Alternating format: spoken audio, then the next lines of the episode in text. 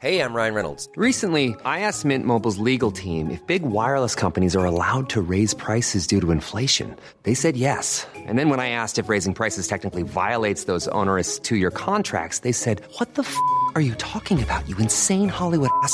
So to recap, we're cutting the price of Mint Unlimited from $30 a month to just $15 a month. Give it a try at mintmobile.com slash switch. $45 upfront for three months plus taxes and fees. Promo rate for new customers for limited time. Unlimited more than 40 gigabytes per month. Slows. Full terms at mintmobile.com. Hiring for your small business? If you're not looking for professionals on LinkedIn, you're looking in the wrong place. That's like looking for your car keys in a fish tank. LinkedIn helps you hire professionals you can't find anywhere else, even those who aren't actively searching for a new job but might be open to the perfect role. In a given month, over 70% of LinkedIn users don't even visit other leading job sites. So start looking in the right place. With LinkedIn, you can hire professionals like a professional. Post your free job on linkedin.com slash people today. Hey there, it's Michelle Norris. I'm host of a podcast called Your Mama's Kitchen. When I travel, I'm usually looking for a way to find a taste of home when I'm not at home. And one of the things I love to do when I am at home is entertain. And Airbnb allows me to do that. When I was in California recently, I rented a house that had a great kitchen. And when we were sitting around the table, we were all thinking, we're in someone else's house. Someone could be in all of our homes as well. If you have a home, but you're not always at home, you have an Airbnb. Your home might be worth more than you think. Find out how much at airbnb.com/slash host.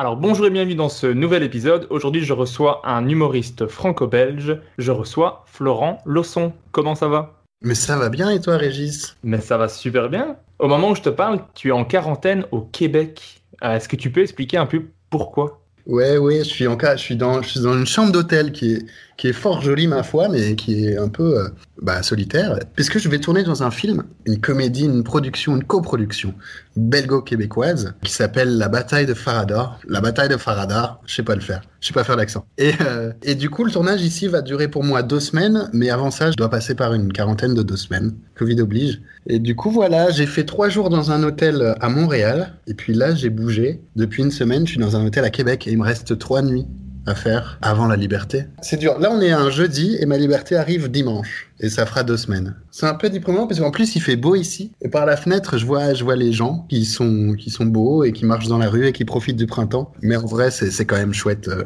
Tu vas quand même pouvoir participer à un film au Québec. Non, c'est super, je suis super content. Trop, trop content. C'est une super opportunité. Comment il t'a découvert pour ce rôle? Et ils m'ont vu dans une web série euh, belge qui s'appelle Les Anonymes. Euh, C'est des petites capsules en fait qui sont passées sur Internet de façon discrète, mais apparemment euh, les producteurs québécois bah, sont tombés dessus. Et là, ils ont euh, appelé les producteurs belges qui s'appellent Octopods. Ils les ont appelés, ils ont dit ah il y a un gars de chez vous, euh, on aime bien, on aimerait bien lui parler. Et voilà, ils m'ont téléphoné, ils m'ont proposé ça et j'ai trouvé ça chouette. C'est beaucoup de chance en fait. C'est les Québécois qui sont tombés sur moi sur Internet parce qu'ils cherchaient justement bah, des Belges. Ils cherchaient un Belge en fait. Il y a un rôle de Belge dans le film et ils cherchaient activement et ils m'ont trouvé moi. Mais alors, je veux pas tout balancer, mais il y a le prod qui est très transparent et très sympa. Il m'a dit, tu sais. euh, avant toi, on avait pensé à quelqu'un d'autre. Alors je- là, j'ai pas été trop vexé. Hein. Et j'ai dit qui? Et bien, il me dit, je crois qu'on a pensé à un gars qui s'appelle Guise, quelque chose comme ça. Ah ouais, pas. Guise. Ah oui, oui. Ah oui, dis donc, il est sacrément connu, quoi. Ah ouais, il est plus connu que toi. J'ai fait, ah ouais, ouais, ouais. Et j'ai pas demandé pourquoi ça s'est pas fait. À mon avis, Guise n'avait pas le temps. Et du coup, euh, chance pour moi, finalement. Mais c'est vraiment cool, j'ai hâte de voir ça. Mais ça, c'est la raison un peu officielle qui fait que tu as quitté le pays. On sait que la vraie raison, l'autre raison, c'est un débat qui a débuté il y a quelques jours sur les réseaux sociaux. Est-ce que tu peux nous parler un petit peu du Cusco Gate Mais c'est quelque chose, c'est- assez terrible. Ça, c'est vrai que c'est la vraie raison pour laquelle j'ai quitté le territoire. C'est parce que le- il y a, il y a des gens qui ne veulent pas accepter le fait que Cusco soit le Disney euh, le plus original et le plus drôle et le meilleur, tout simplement. C'est le meilleur Disney. C'est le meilleur Disney, c'est Cusco, hors Pixar, de tous les temps, et je le ressens sincèrement comme ça. Et du coup, j'ai fait un, un débat, un questionnaire, un, un référendum sur Instagram. J'ai posé la question, j'ai dit oui ou non, Cusco est-il réellement le meilleur Disney de tous les temps? Le non l'a remporté Un peu comme pour le référendum pour la- le traité de Lisbonne en 2007. Je m'en souviens très bien. J'ai ressenti la même chose que Sarkozy. Mais vraiment, je l'ai ressenti très mal. Le non a remporté. Et là, je me suis dit, d'accord, eh bien, moi, je dis non à la Belgique. Et je suis parti sur un coup de tête comme ça. J'ai inventé cette histoire de film. Mais c'est vrai que ça m'a pas plu. Qu'est-ce que tu veux que je te dise, Régis? Mais les gens sont pas prêts. Et le pire, le pire, Régis, et là, tu vas pas me lancer dessus, mais il y a deux jours, j'ai vu, j'ai un pote qui m'a envoyé la page Wikipédia de Cusco, que Cusco représente le début d'une longue période de disette créative suite aux années euh, d'or que sont les années 90. Une longue période de disette créative. Cusco, de la disette créative. Et là, je ne suis pas d'accord. Pourquoi? Parce que Cusco, c'est un bijou de comédie. Et on sait tous que faire rire, c'est plus difficile que faire pleurer. On le sait, Régis. On sait tous, d'accord, le Roi Lion. On adore le Roi Lion. Tout le monde aime le Roi Lion. Moi aussi, je pense que le Roi Lion, c'est de l'or en barre. Mais le Roi Lion, ça a été plagié totalement plagié sur un manga japonais qui s'appelle Le Roi Léo. Et puis surtout, Le Roi Lion, ça, ça, ça joue sur des petites ficelles, des ficelles qu'on connaît, la mort du père. Non, mais c'est vrai. Des mais- petites thématiques faciles, quoi. c'est des thématiques, en tout cas, qui sont très classiques. Alors que Cusco a réinventé un genre, a inventé un genre. Le héros de Cusco est un anti-héros. Le héros de Cusco, c'est un salopard. Cusco est un salopard à la base. Et puis il évolue tout au long du film. Et il devient quelqu'un de- d'agréable. Et puis le méchant dans Cusco. Il y en a deux, c'est qui? Isma, qui est la femme, Isma, qui fait peur sans le faire exprès, c'est comme ça qu'on l'a décrit dans le film, elle fait peur sans le faire exprès. Ça, c'est très rigolo. Et puis surtout, il y a Kronk. Et Kronk, c'est son bras droit. Et Kronk, c'est le meilleur personnage Disney de tous les temps. En tout cas, le plus rigolo et de très loin. Tu vois qui c'est, Kronk? Je vois très bien, je, je me rappelais juste pas des prénoms des personnages. Ah, Voilà, mais il est extraordinaire. J'ai vu ça il y a longtemps. Mais en tout cas, voilà, le débat est lancé. Je suis désolé, je me suis un peu emporté, mais c'est chaque fois qu'on parle de Cusco, moi, ça me fait quelque chose. Je connais, Ah, mais- je connais le film par cœur, du début jusqu'à la fin, du A, Ah. de A jusqu'à. Moi, je peux te le faire. On a combien de temps devant nous? Mais vraiment, le film il dure 80 minutes. Ton podcast, il dure plus que ça. Oh, il dure plus que ça, mais je voulais un petit peu revenir un petit peu sur ton parcour au passage. Euh, Le film, on peut le regarder, il existe. Si vous voulez, j'ai encore la cassette chez mes parents, je, je vous la prête si vous voulez l'écouter. Moi, je crois que je vais me créer un compte Twitch, très sincèrement, juste pour pouvoir regarder Cusco avec des gens et le commenter en direct. Et voilà, une, une fois par semaine, au moins. Ah ben je, je transmettrai le lien euh, avec euh, l'épisode si possible pour que tous les auditeurs puissent participer à ce débat. Commentez euh, sur YouTube, dites-nous est-ce que Cusco est vraiment un bon Disney? Déjà simplement, est-ce que c'est le meilleur Disney peut-être? Dites-nous. On veut tout savoir. Je crois que Florent a vraiment envie de savoir. Il est plus passionné par Cusco que par son parcours, mais je vais quand vrai. même revenir sur son parcours. Maintenant qu'on a résolu cette sombre affaire, tu le sais dans le podcast, moi j'aime remonter le temps avec mes invités. Donc toi tu es né à Reims, tout comme le dernier invité du podcast, Kian Kojandi. Coïncidence? Je ne pense pas. Tu es né en quelle année? Je suis né en 1990, tu vois. Je suis né en France, mais je dis quand même 90. Très bien. J'ai vécu à Reims une seule année. Et après, mes parents, expatriés de, de fait, ils sont partis vivre un petit peu euh, aux Pays-Bas. Pour le Amsterdam. travail de- Je sais plus si c'est Amsterdam, Rotterdam, ça finit par Am. mais, mais vraiment, mais c'est aux Pays-Bas, mais ils ont vécu qu'un an là-bas. Et puis après, ils ont été à, à Bruxelles, en Belgique. Et du coup, je suis arrivé en Belgique, j'avais deux, deux ou trois ans, quelque chose comme ça. Et voilà, donc je suis français de fait, mais belge de cœur, très certainement. Mais Reims, c'est vrai que je suis né à Reims, et du coup, c'est une ville que je ne connais pas, mais pour laquelle j'ai beaucoup d'estime, parce qu'elle m'a accompagné sur mes cartes d'identité depuis que, depuis que je suis tout petit. Et est-ce que quand tu étais enfant, tu étais déjà quelqu'un de drôle? Non, ah, c'est gentil ce que tu dis, ça veut dire que je le suis euh, actuellement. Ben oui, sinon tu serais pas dans le podcast. hein. Qu'est-ce que j'étais timide, surtout j'étais très timide, vraiment. Je rougissais très très vite, mais pour me faire rougir, il suffisait de me dire que j'allais rougir. Tu vois à quel point j'étais timide. et- Donc voilà, mais je sais que j'étais déjà passionné par l'humour et que oui, j'essayais de faire le pitre, mais euh, peut-être trop timide pour faire le pitre vraiment en classe. Par contre, chez moi, j'imitais, je connaissais le- les spectacles de Danny Boone par cœur et j'imitais des sketchs de Danny Boone devant ma mère parce que ça la faisait marrer. Quand j'avais 7 ans ou tu, faisais, Ouais. tu, faisais, tu faisais quoi? Tu faisais le kawaii Tu faisais... Ah, la Kawaii, c'est même venu après. Moi, c'était des sketchs avant ça. C'était quoi? Le... le premier sketch que j'ai appris un peu par cœur, que maintenant j'ai un peu oublié, c'est quand il joue le, le- le grand-père qui appelle sa fille pour lui dire qu'il a perdu son petit-fils. Je sais pas si tu connais ce sketch. Il appelle sa fille, il dit Allô, allô? On, a perdu le gamin, tu vois. Non, il s'appelle comment? Là, il faut qu'on l'appelle, on le trouve plus, tu vois. Non, on l'a pas perdu, on l'a simplement égaré. Enfin bref, et c'était un sketch que j'adorais. Il, il arrêtait pas de répéter quel temps qu'il fait à Tahiti? Il fait beau, c'est bien. Faut qu'il fait beau. Bon, on a perdu le gamin, tu vois. C'était un père qui appelait sa fille pour lui dire qu'il avait perdu le petit-fils et je trouvais ça hilarant. Il y avait pas mal de sketchs très drôles dans ce spectacle-là. Je m'en souviens plus très bien. Et puis après, ça c'était enfant. Et ça, j'imitais vraiment les sketchs devant ma mère. trouvé ça marrant, puisque ma mère, elle vient du Nord aussi, comme Danny Boone. Après sont venus les deux spectacles de Franck Dubos qui ont tout changé pour beaucoup de monde. Le premier, c'était Je vous ai pas raconté, et le deuxième, c'était Romantique.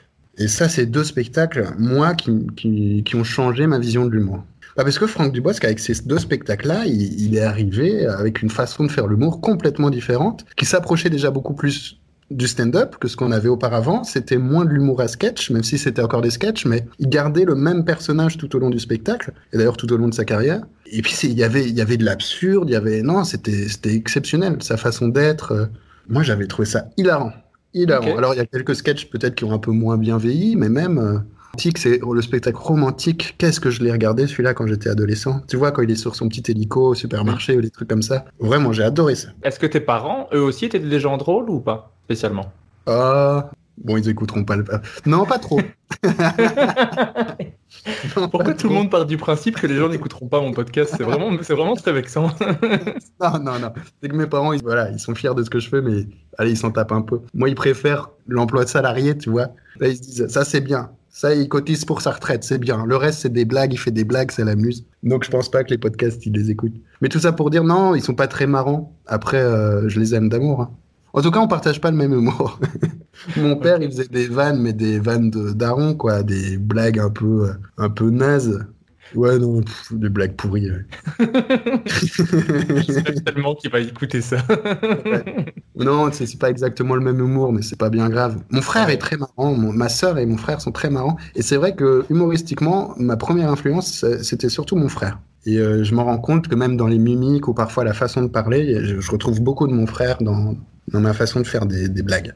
ok, d'accord. Et est-ce que quand, quand tu étais jeune, vous alliez voir des spectacles, vous alliez voir des humoristes, du théâtre, ce genre de choses, ou pas spécialement? En fait, en termes de théâtre, un petit peu. C'était surtout les pièces de l'école où j'étudiais. Et la première école où j'étais, c'était le lycée français. Et là, il y avait une pièce qui s'appelle Saint-Genou ou le tibia de Saint-Genou, quelque chose comme ça. Et c'était une pièce qui m'a marqué. Bah, déjà, c'était la première pièce de théâtre que je voyais dans ma vie, mais j'ai un souvenir incroyable de ce truc-là. J'étais tout petit, je devais avoir 6 ans, et ça m'a chamboulé, quoi. Je me suis dit, mais le théâtre, c'est quelque chose qui, c'est un puits à émotions extraordinaire. Je me souviens vraiment de me sentir vivant en regardant cette pièce et en voyant ces acteurs-là jouer. Et je me souviens que l'acteur principal, ça, ça m'a marqué. C'est un peu triste ce que je veux dire, mais l'acteur principal, il avait perdu sa maman une semaine auparavant, avant la représentation. Et c'est c'est ma mère après qui me l'a expliqué. Et je, et je sais pas, quand je repense à ça, je suis toujours très ému parce que je me souviens qu'il avait mis tout son cœur dans ce rôle-là. Et à un moment donné, il crie Et je veux être écartelé, je veux être écartelé parce que c'est le. je sais pas pourquoi je raconte tout ça, mais c'est le diable. Dans cette pièce-là, c'est le diable qui lui amène la tentation. Il lui dit Va manger de la viande pendant le vendredi saint. Il lui dit Oh, je peux pas, c'est le vendredi saint. Il lui dit Ah, tu dois manger de la viande. Il mange de la viande, il veut être écartelé, mais personne ne veut l'écarteler, sauf lui. Enfin bref, je me souviens pas très bien. Mais en tout cas, ça m'avait chamboulé, ça m'avait choqué. Tout ça pour dire que les premières pièces que j'ai été voir, c'est les pièces euh, à l'école, et c'est souvent ça les, premières pièces qu'on va voir. Et puis après, au Collège Saint-Pierre, c'est vrai que euh, la ferme des animaux, J'étais tout petit aussi et ça, j'avais trouvé ça incroyable. Et puis chaque année à l'école, euh, j'allais voir la pièce de l'école, etc. Et chaque année, c'était, je sais pas, il y a eu le Pygmalion, il y a eu le Malade imaginaire, enfin tous les grands classiques. J'adorais ça, mais j'adorais ça. Et puis après, c'est vrai que mes, mes parents, ils avaient pris un abonnement dans des théâtres à Bruxelles et j'allais souvent voir des pièces, ouais. Et des spectacles d'impro aussi. Quand j'étais euh, ado, j'adorais voir les spectacles d'improvisation. Au Marny Oh, exactement, avec les, les, les pantoufles, les, les savates. Ça, c'est extraordinaire. Ça, ça fait tellement longtemps que j'ai pas été voir, mais ça, c'est ça, c'est du talent. Ah, qui- c'est incroyable. Pour avoir fait de l'impro, ceux qui, qui sont dans, dans la Ligue Pro, c'est juste impressionnant. Mais non, mais c'est un- une gymnastique intellectuelle extraordinaire. Ah, L'improvisation, c'est Mais est-ce que toi, tu, as, tu en as fait de l'improvisation? Un tout petit peu. Un tout petit peu. On avait même fait une compétition euh, dans mon école quand j'étais en secondaire et euh, on a gagné d'ailleurs. Et euh, ouais, c'était trop bien. Et c'était plusieurs classes. Les unes qu'on une seule fois, on avait fait ce- cette compétition. Il y avait Gaëtan Delferrière aussi, qui, qui était un très, qui est toujours d'ailleurs un très bon improvisateur, qui est un humoriste bruxellois hein, pour ceux qui connaissent pas. Et je pense plus qu'il était dans mon équipe ou il était dans une autre équipe, mais c'était c'était des beaux matchs. Et Gaëtan, il, il éclatait tout sur son passage à chaque fois. Mais en, parlant de, Gaëtan, hein, tous les deux, vous aviez une passion commune, c'est pour la première saison du Jamel Comedy Club. Ah ouais. Ah donc la saison avec Blanche Gardin, Yacine Bellous, Dedo, Thomas Nkijol, Fabrice Eboué, Amel Chabi, etc. Il y a, il y a que des, des stars dans cette, dans cette Mhm. première saison. Moi aussi, j'étais un grand grand fan de cette émission. Mais toi, toi personnellement, qu'est-ce que tu aimais? Bah, j'aimais déjà les- l'esprit les- l'esprit de bande qu'on ressentait très fort, tu vois. C'est un peu. euh, moi, j'ai grandi aussi un peu avec les Robins des Bois. Enfin, Robin des Bois, encore, c'était plus de la génération de mon frère, de mon grand frère. Mais j'ai grandi en regardant mon frère regarder les Robins des Bois. donc euh, donc j'avais ça très fort en tête. Et ça m'a fort rappelé ça. Ce Ah le stand-up, c'est pas que un truc perso, tu vois. Puisqu'ils faisaient des sketchs ensemble, tu vois. Blanche et Thomas Njijol, ils, ils ont fait des chansons ensemble. Dedo et Yacine, évidemment. Ils ont fait pas mal de trucs ensemble. Et puis, t'avais la série sur le côté qui était l'Inside. L'Inside Jamel Comedy Club, qui était tellement drôle, ce truc, qui était écrite par, je, pense, Blanche et, euh, et je sais plus, Attends, et Fabrice, ou Blanche et Yacine, justement. Je sais plus si c'est je, je crois que c'est Blanche, Blanche, Yacine et peut-être Fabrice, c'est possible. Je, je, Ouais. je, je vérifierai cette information et je le noterai dans la description de l'épisode. Ça, c'était hyper drôle. Donc, c'est d'abord l'esprit de groupe, et puis ensuite, mais ça, c'est comme tout le monde, je crois que c'est vraiment là, on a senti que le stand-up rentrait en France et rentrait dans la culture. Et puis même, a posteriori, quand je regarde, j'ai l'impression que c'est la meilleure saison du Jamel Comedy Club, même qualitativement. Chaque, chaque année, il y a des gens euh, incroyables qui en sortent, mais qualitativement, j'ai l'impression que c'était une sacrée promotion. Et est-ce que toi, tu avais un, un petit préféré parmi la promotion? Je pense que j'ai la réponse, mais Bah ouais, ouais, ouais, ouais. Alors, non, ils me faisaient tous mourir de rire, mais moi, c'était Yacine Bellous qui, à l'époque, me faisait le plus rire. Et encore aujourd'hui, c'est celui qui me fait le plus rire. Mais euh, c'était- c'est les sketchs que j'ai le plus regardés, c'était ceux de Yacine Bellous. Et il y en avait pas tellement, peut-être qu'il avait trois ou quatre sketchs euh, Mhm. sur YouTube de Yacine, sans compter ceux qu'il a fait avec des dos. Il a fait, je crois, deux chansons avec des dos, peut-être. il en a fait une avec Blanche et deux avec Dedo. Ouais. Ouais, et une avec Blanche qui est Avoir un ami. Ami. Voilà, c'est ça. Il ne se passera rien, Noli. Voilà, exactement. Mais euh, du coup, en tout, peut-être que Yacine, il avait 6 ou 7 sketchs sur YouTube, en tout. Pendant 3 ans, c'est les seuls sketchs que je regardais, tu vois. Moi, j'ai regardé beaucoup aussi Thomas Njijol et, et Dedo, justement, et Blanche Gardin. Euh, mais ouais, c'était lui que je regardais en priorité, ouais.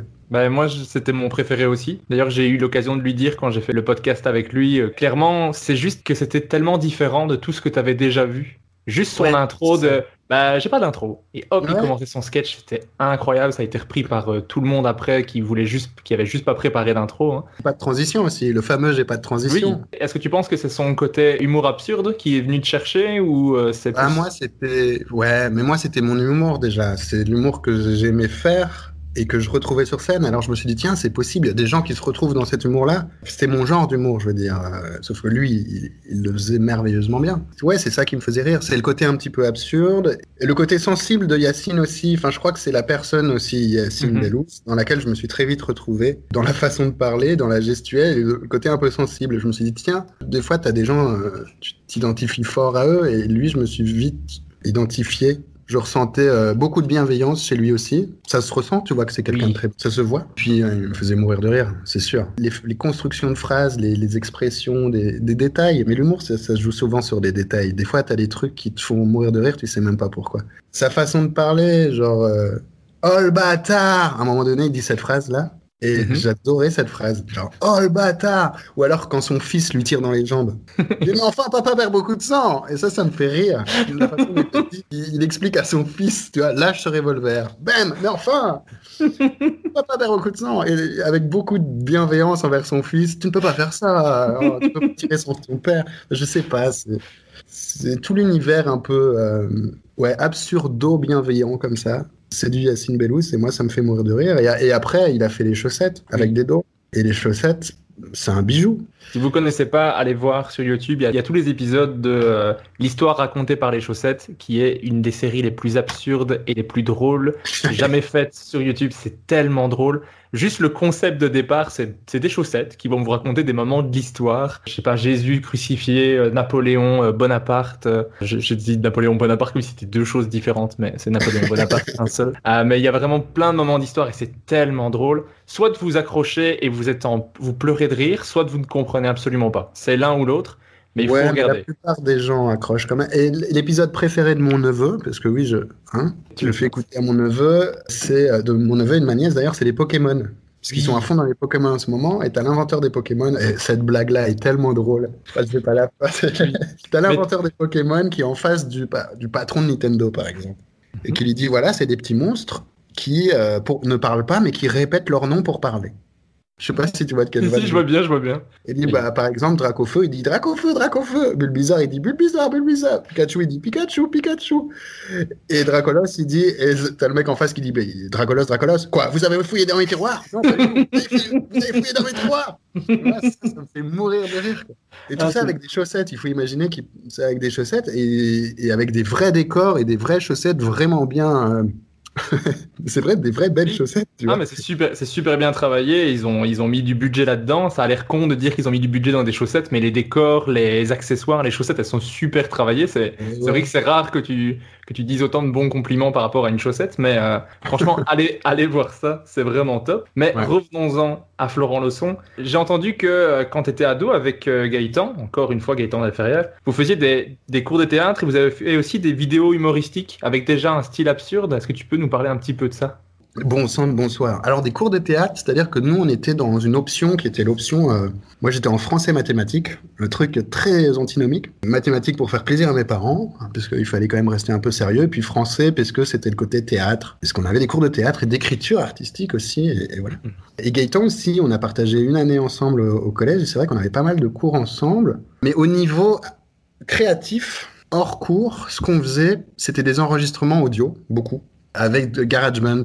Donc on avait 16-17 ans et on faisait des épisodes de 20 minutes de voilà c'était du, faux Harry Potter, du faux Seigneur des Anneaux. ou- Mais on était 4, 5, 6, 6 potes comme ça et, et on faisait des, des sketchs débiles qui duraient à chaque fois 20 minutes, beaucoup d'improvisation et c'était une bande de potes qui marchait vraiment très bien. Où, tiens là il y a Gandalf qui rentre, il y a le mec qui joue Gandalf qui dit deux trois trucs, puis on écrit deux trois idées sur un papier mais on y va en improvisant, on se réécoute, on garde les meilleurs moments et puis on, on monte ça sur GarageBand avec des effets sonores, tu vois. C'était à l'époque on écoutait beaucoup de François Pérus, du Donjon de Mandelbuck et tout ça, tu vois. Et euh, à François Pérus, on pourrait en parler pendant des heures aussi.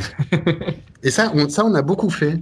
Et ils faisaient déjà ça entre eux avant que moi je les connaisse. Hein, parce que quand je suis tombé sur cette bande de potes là, je me suis dit mais ces mecs sont tarés. Et je partage leur mindset et je pensais pas que je rencontrerais des gens avec lesquels je partagerais l'humour et le mindset un peu fou et absurde. Et je les ai rencontrés, j'ai vu qu'ils faisaient ça et je, me suis inséré un peu là-dedans. Et au niveau euh, vidéo, alors ça c'est des tout petits trucs quand on voyageait, des fois on, on pouvait pas se dire tiens on va voyager sans faire de sketch vidéo. Donc on se filmait, on faisait des sketchs et on les a jamais diffusés nulle part. hein. On les gardait entre nous, on faisait des montages et on les regardait entre nous. Et on a été à Barcelone, on a fait une fausse, euh, une fausse enquête policière pourrie euh, avec des meurtres et tout ça. Mais ouais, on, on faisait beaucoup de sketchs euh, pendant nos voyages, quoi.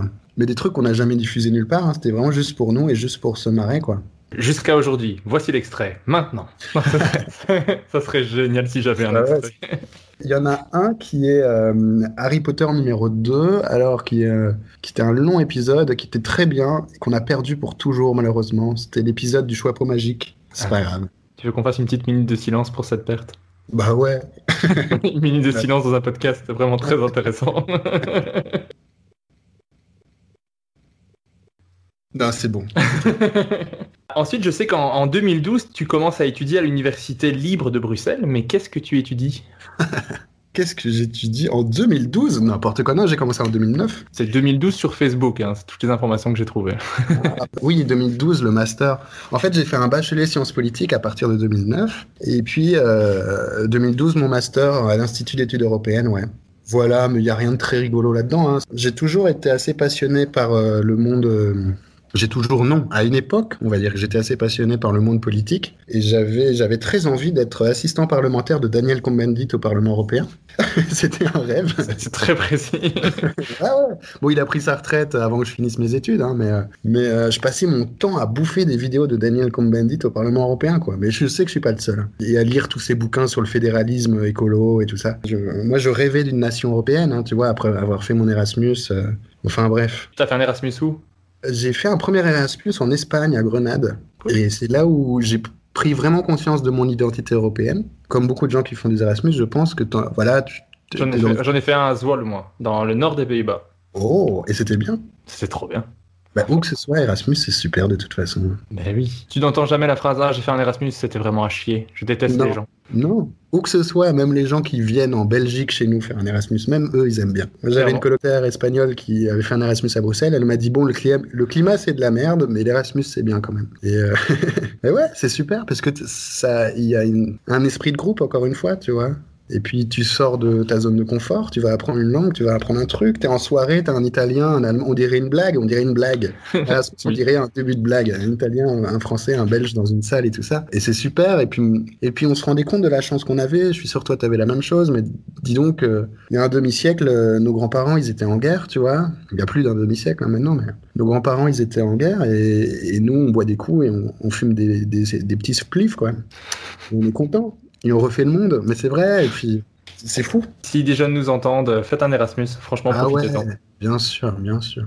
Et ensuite, en 2013, tu déménages à Sao Paulo, mais je ne sais Ouais. pas pourquoi, je ne sais pas comment. Raconte-nous tout ça. Ah bah écoute, écoute. Bah, j'avais fait déjà la fin de mon double master à l'Institut euh, des Relations Internationales de Sao Paulo, en parallèle avec l'Institut des études européennes à Bruxelles. Là, on rentre vraiment dans un podcast LinkedIn. Vraiment. Mais ouais, mais en tout cas, j'avais fait euh, un échange aussi à Sao Paulo pendant six mois et euh, en dernière année de master. Puis je suis rentré euh, à Bruxelles pour euh, écrire mon mémoire, euh, qui est un mémoire qui portait sur, pouah, je sais même plus sur quoi. C'était un truc vraiment euh, supranationaliste sur les partis européens. Tu sais que dans le Parlement européen, il y a un système partisan aussi. Où il y a les grands Mhm. partis, il y a le PP, qui est le parti plutôt de droite conservateur, le, les écolos, t'as les trucs, bon, bref, qui est un peu qui sont des fédérations de, de- partis européens. Et j'avais fait un, un master, un mémoire, pardon, euh, là-dessus, en étudiant leur euh, projet politique pour les élections de 2014. Tout ça, Qu'est-ce que je racontais? Ah oui, et du coup, euh, Sao Paulo, pour faire, euh, pour faire un échange universitaire aussi, beaucoup de chance, j'étais accepté, ben, ben, j'étais là-bas, et pendant que j'étais là-bas, ben, j'ai rencontré une fille. Du coup, euh, je suis revenu en Belgique finir mon mémoire, et puis je suis reparti là-bas, parce que ben, pour l'amour, pour l'amour, mon Régis, pour l'amour Belle raison de voyager. Ok, donc c'est pour ça que tu étais à Sao Paulo. Et, comment tu t'es retrouvé à faire une pub pour Toyota et pour une banque? Euh, la vie. Euh, alors dé- déjà, je me retrouve à Sao Paulo avec un, petit visa de touriste parce que j'avais fini, euh, fini mon mémoire, j'avais tout fait. hein. Là, je suis retourné en mode visa de touriste. Je dis, il me faut de la thune. Je sais pas comment faire. Alors, j'ai donné des petits cours de français à droite à gauche, tu vois, mais sans visa de travail, difficile. Et puis sur Facebook, me contacte une agence pourrie, éclatée, mais une petite agence ou net quand même, qui me propose de faire des castings pour faire des pubs et pour faire, au tout début, c'était pour faire des, euh, des figurations, voilà, dans des publicités. Et du coup, je fais deux, trois figurations.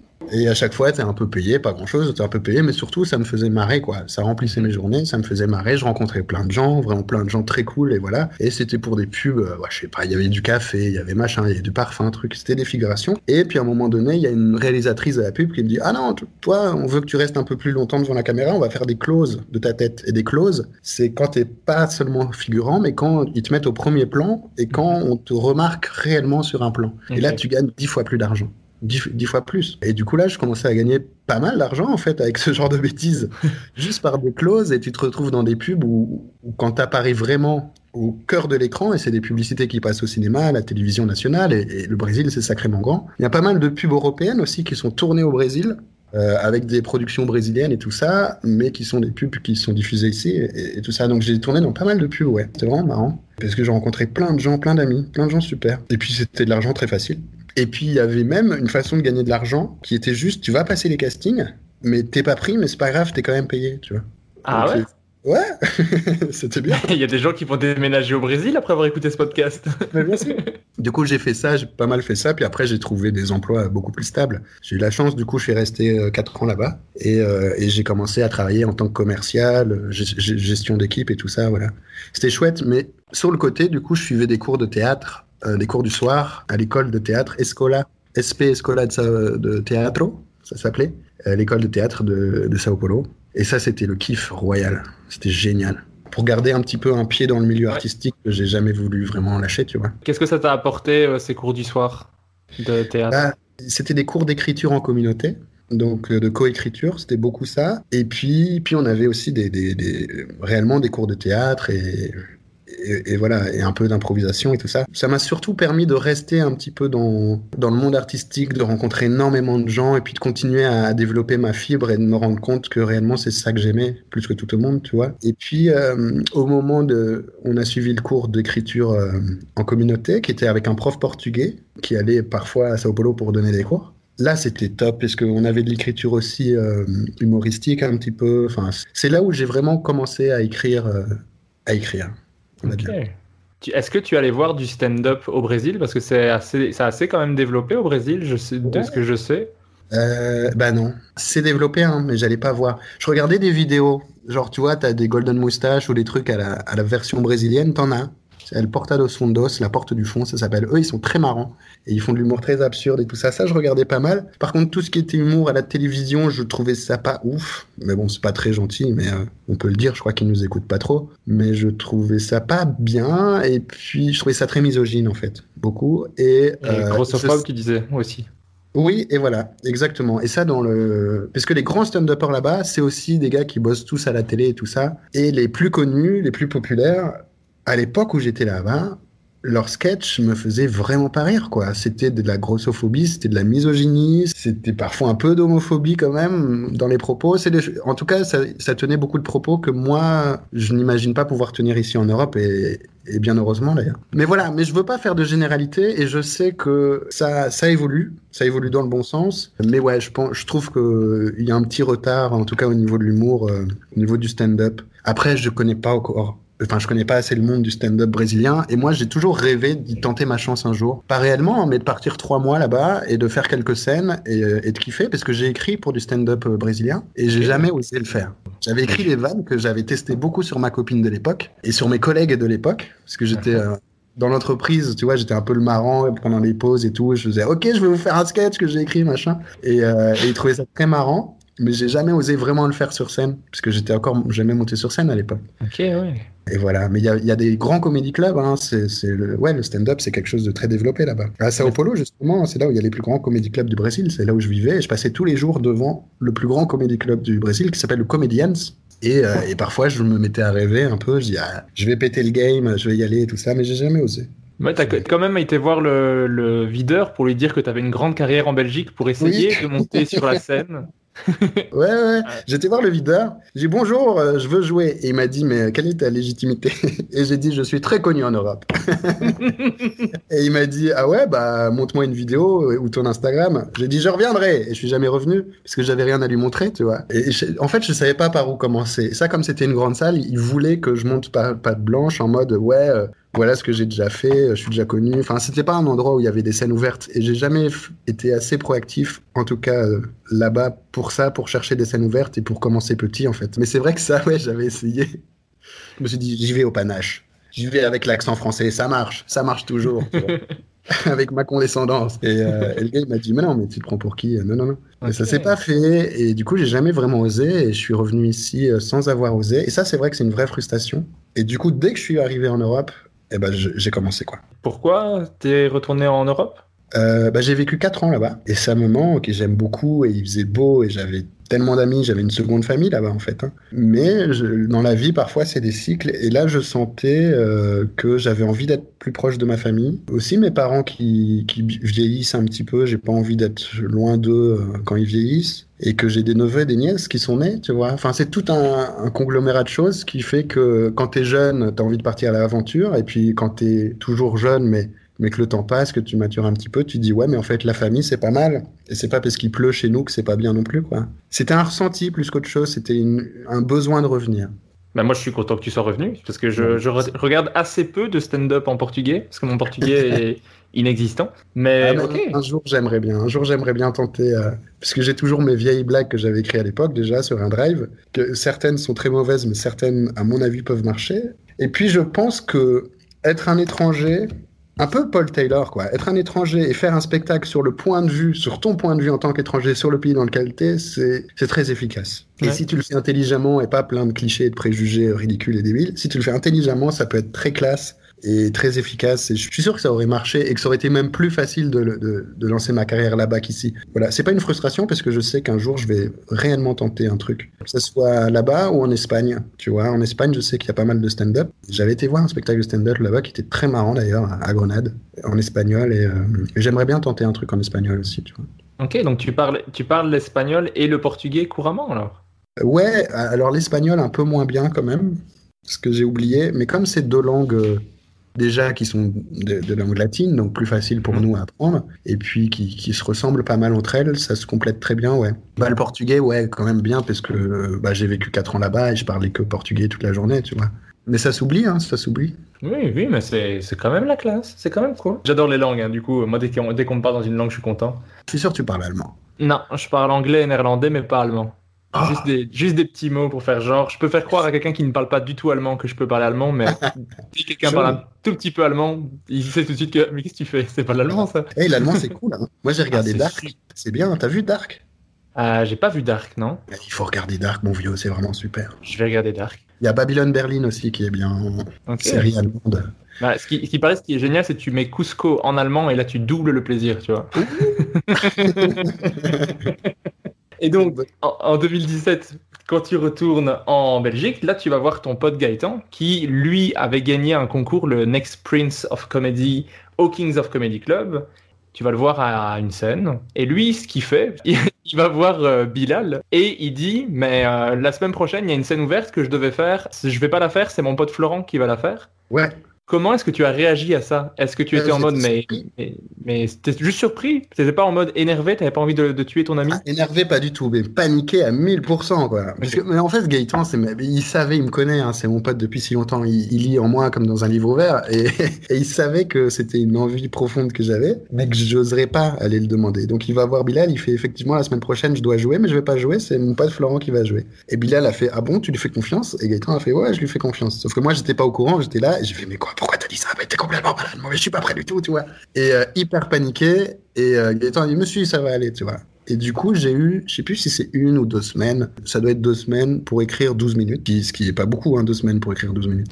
Non. Mais je l'ai fait avec des reliquats aussi de vannes que j'avais toujours eu envie de faire et des trucs comme ça, tu vois. Et je l'ai fait et c'était débile. Mon sketch, il était débile. Mais moi, il me faisait rire. Et il a bien marché. Hein. Mais quand c'est une scène ouverte et que le présentateur, qui était Bilal, qui est un gars très cool d'ailleurs, ouais. il dit Ouais, c'est sa première scène, soyez bienveillants. Bah, les gens, ils sont bienveillants, quoi. Et du coup, ça s'est hyper bien passé. Alors mes jambes tremblaient, enfin, excitation extrême. Tu te souviens de ta première scène, toi? Je, Tout ce que tu dis là, c'est exactement ça.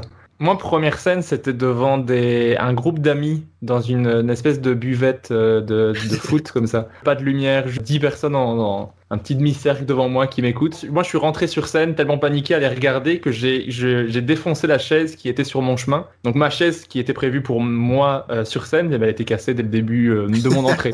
Donc ils étaient tous morts de rire sur mon entrée, ce qui m'a ce qui m'a assez mis à l'aise quand même. Ça a fait une bonne intro.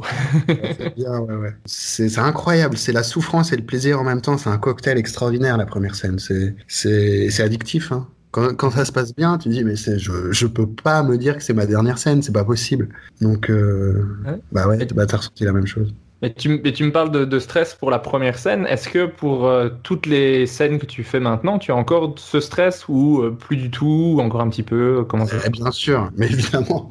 Alors moins qu'au tout début, mais ouais. Et puis des fois, moi, je vais parler pour moi, mais je crois qu'on est à peu près tous pareils. Mais moi, je, je fonctionne énormément à l'affect et je suis de base quelqu'un qui est assez stressé. En tout cas, de, j'ai réussi en, en, grandissant à paraître plus serein. D'ailleurs, je pense être beaucoup plus serein, mais c'est vrai qu'à la base, je suis quelqu'un de très traqueur et très timide. Je te l'ai dit au tout début du mm-hmm. podcast. Je suis de nature très timide. En tout cas, quand j'étais enfant et quand j'étais ado, j'étais vraiment très timide quand j'étais adolescent. Très, très timide. Et, et des fois, ça revient. Et ça revient dans les chambres des fois, la, jambe, la jambe gauche, elle commence à trembler et tu fais, mec, pourquoi tu trembles? Enfin, ça se passe bien, tu vois. Et puis elle commence à trembler de fou. Et la jambe droite, elle s'y met, elle fait, tiens, moi aussi, tiens. ça a l'air sympa. Et, bah, des fois, il y a des, mon corps, il part en vrille comme ça. Alors, ça m'arrive beaucoup moins qu'au début. Mais au début, à chaque fois, j'avais des remarques genre, non, c'était drôle, hein, mais ça se voit que tu stresses. Et au début, c'était que ça. Et c'est vrai que ça, ça s'est atténué, mais ça s'atténue aussi du fait que tu es plus dans ta zone de confort. Au bout d'un moment, tu connais, tu as de l'expérience, tu utilises des vannes qui ont déjà marché, tu as des tiroirs de blagues c'est une expression que j'aime bien, les tireurs de blagues, mais c'est euh, au tout début, tu as un sketch de 12 minutes. S'il marche pas, il marche pas. Quelques années, je sais pas, j'ai peut-être euh, allez, j'ai j'ai jamais construit un spectacle en entier, mais j'ai au moins 60 minutes de vannes où je sais que si mon début de sketch ne fonctionne pas, j'ouvre un autre tiroir avec des blagues qui sont des, des valeurs sûres et qui ont déjà fonctionné. Donc, t'es beaucoup plus dans ta zone de confort, en fait. C'est moins stressant, mais euh, le stress est tout de même très, très, très, très présent. Et c'est normal. Et c'est humain, c'est tant mieux. Moi, j'ai eu la chance de, de voir Blanche Gardin jouer au Kings of Comedy Club. Il a Euh, fait sa première partie. oui, c'est vrai. Mais on était une triple euh, première partie. C'était Oui, mais c'est quand, même- c'est quand même cool. C'est pas moins Oui, c'est- cool parce qu'il y a plusieurs, tu vois. Oui, non, c'était extraordinaire. Et on l'a fait deux jours de suite. Le premier jour, j'étais très mauvais. Et le deuxième jour, ça s'est très bien passé. Parce que j'ai énormément travaillé entre les deux. Je me suis dit, je me suis planté devant Blanche Gardin, mais la chance de ma vie, c'est que j'ai une deuxième chance demain. J'ai bossé toute la nuit et toute la journée pour améliorer. Je crois que c'est le plus grand bond en avant que j'ai fait dans ma courte carrière. C'était cette journée-là où j'ai retravaillé tout mon set. Et tout ça pour dire, Blanche Gardin, du coup, je, le- je la croise dans les toilettes, en haut du Kings, devant le miroir, et qu'est-ce qu'elle stressait, quoi. Alors que c'est Blanche Gardin. Oui. Et ça va, elle fait non. Tu vois, je la vois. Blanche Gardin, elle flippe, et ça m'a fait plaisir. Ça m'a vraiment fait plaisir. Parce que, voilà, on flippe tous. C'est un côté super rassurant de, de voir que les gens que tu idolâtres, que tu te dis c'est les meilleurs du monde, ils sont en stress comme toi. Moi, c'est un Ouais. truc que j'ai adoré avec les podcasts, c'est pour ça que j'en ai commencé un. C'est de voir que les humoristes que tu adores, genre Kian, pour moi par exemple, il était super stressé, il a déjà fait des crises de panique sur scène, mais il le fait quand même. Moi, ça, c'est un truc qui me rassure énormément et qui me dit, bah en fait, je peux peut-être le faire. C'est quoi mon excuse à moi? J'en ai pas Ok, bon, bah je le fais. J'ai entendu un podcast, mais je pense pas que c'était avec toi, c'était son, son podcast à lui, je crois, où Kian a raconté qu'un jour il a dû se faire remplacer par Verino tellement il allait pas bien. Il le raconte dans mon podcast, mais il l'avait déjà dit dans son podcast un bon moment Ah quand, ouais. il, quand il invite euh, Verino aussi. Donc euh, c'est Ah un ouais. ou peut-être les deux. Peut-être les deux finalement. mais euh, ouais, je trouve ça fou. Genre, il y a Verino qui monte sur scène pour le remplacer en mode ok, et Kian il part à, à l'hôpital, je crois, et personne n'est au courant. Mais surtout que Verino avait fini sa tournée et qu'il se retrouve à devoir faire un spectacle complet alors que sa tournée était finie. Il se dit c'est bon, je, je, Je suis en vacances. je suis en vacances. Oh, je fais une petite scène à la place de Kian. Allez. On revient à, à cette première scène qui se passe bien. Il y a Funky Fab qui est dans la salle et qui te conseille de participer au Next Prince of Comedy qui se passait deux semaines après ce que tu fais. Est-ce que tu peux raconter un peu ton expérience, les différentes étapes, comment ça s'est passé, comment t'as ressenti tout ça? Ouais, ouais, ouais, ouais, ouais, c'était trop bien, c'était génial. En fait ça t'oblige à écrire. Alors moi j'avais mon 12 minutes que j'avais présenté là sur ma scène ouverte. J'ai fait une deuxième scène ouverte après qui ma- marche bien aussi. Du coup j'avais ce 12 minutes là et je me dit OK, je vais faire le Next Prince of Comedy Club qui est un concours où il y a une vingtaine de participants chaque année, quelque chose comme ça, une quinzaine, une vingtaine, je sais. pas. Et ça commence avec des petits éliminatoires et puis je crois que c'est directement 16e de finale, 8e de finale, quart, demi, finale. Je crois que c'est plus ou moins comme ça. Euh, ça a évolué. Moi c'était fin 2017 que j'ai participé donc il y a déjà un peu plus de 3 ans. Premiers éliminatoires, pas ouf du tout ce que je fais, même pas bon. Enfin, personne me remarque en disant lui il va aller loin. Non, personne. Je fais Ok. partie des mecs qui sont là, qui s'est pas fait éliminer au premier tour parce qu'il y avait pire. En gros, c'est ça, tu vois. Mais vraiment, et je sors de là, je dis ah ouah, c'était éclaté, c'était pas bien et tout. Et puis 16e de finale, ça se passe bien quoi. Ça se passe vraiment bien. Je sais plus contre qui j'étais, mais là j'avais écrit des nouveaux, une nouvelle blague et c'était assez court. C'était peut-être 6 minutes, tu vois comme on est beaucoup, euh, c'était peut-être six minutes, ça s'est bien passé. Et puis c'est vraiment à partir de- des huitièmes et des quarts où je prenais de la confiance. Parce que là, le public commence à voter aussi, ils votent par, Twitter, ils commencent à participer et tout ça. Et les gens, ils votaient pour moi, ils étaient bienveillants. Et puis surtout, je crois que c'était en huitième où j'ai éliminé un gars, euh, un Français, et j'ai oublié son nom malheureusement, mais qui était un gars qui faisait du stand-up depuis quand même 3-4 ans, tu vois. Qui vraiment était marrant et qui était déjà un petit peu reconnu, machin, et qui venait de France exprès pour faire le concours. Et je l'ai éliminé un peu parce que je sais pas si là vraiment je me suis dit peut-être oh tiens j'ai peut-être pas mérité de gagner. Mais je pense que le côté euh, moi je joue à domicile tu vois alors que lui il vient de France et le côté euh, j'étais en stress quand même et puis bref je pense que j'ai été aidé par la bienveillance du public à ce moment-là et lui c'était pas la meilleure scène de sa vie tu vois. Mais en vrai à ce moment-là il était meilleur que moi et je pense si ça se trouve il est toujours très très bon et meilleur que moi. J'en sais rien mais à ce moment-là j'aurais peut-être mérité réellement de pas gagner. J'ai gagné mais là ça m'a donné une confiance de ouf. Et c'est vrai que j'étais jusqu'au bout du concours et, que je l'ai remporté. Et c'était trop bien parce que ça ça m'a obligé à écrire en fait. Et j'étais avec mon taf à côté parce que j'avais comme beaucoup j'ai un taf à côté. Je rentrais le soir et j'écrivais des vannes et je dormais pas j'écrivais j'écrivais je testais. C'est là où, où j'ai eu les séances d'écriture les plus les plus poussées de ma jeune carrière, on va dire. Ça t'oblige à écrire ce genre de truc. Et là, justement, j'ai un, il y a Juan qui est un, un jeune humoriste bruxellois euh, qui vient de se lancer d'ailleurs et qui me demande, écoute Florent, est-ce que cette année 2021, est-ce que je dois faire le concours ou est-ce que j'attends d'avoir un set plus complet et me, me lancer en 2022 Mais je lui ai dit, mais lance-toi. Enfin, qu'est-ce que t'as à perdre Lance-toi, teste tes trucs maintenant. Et en plus, ça va t'obliger à écrire. Moi, je suis sûr que si j'avais attendu un an ou deux, j'aurais perdu le concours parce que j'aurais été encore plus stressé, parce que j'aurais eu de la pression, parce que les gens m'auraient connu. Là, ma chance, c'est que personne me connaissait, que j'avais fait que deux scènes auparavant et que j'ai eu un petit peu la chance de débutant et surtout j'ai eu l'inconscience du débutant. Je vivais quelque chose qui pour moi était tellement extraordinaire, tellement excitant, tellement nouveau que je pense que ça s'est ressenti sur scène, cette euh, motivation. Alors que si j'étais arrivé déjà un petit peu blasé, j'aurais certainement moins bien vendu euh, mes, mes trucs. Et est-ce que ça a vraiment eu un impact sur ton début de carrière euh, en humour, de gagner ce concours ou pas, pas tant? Non.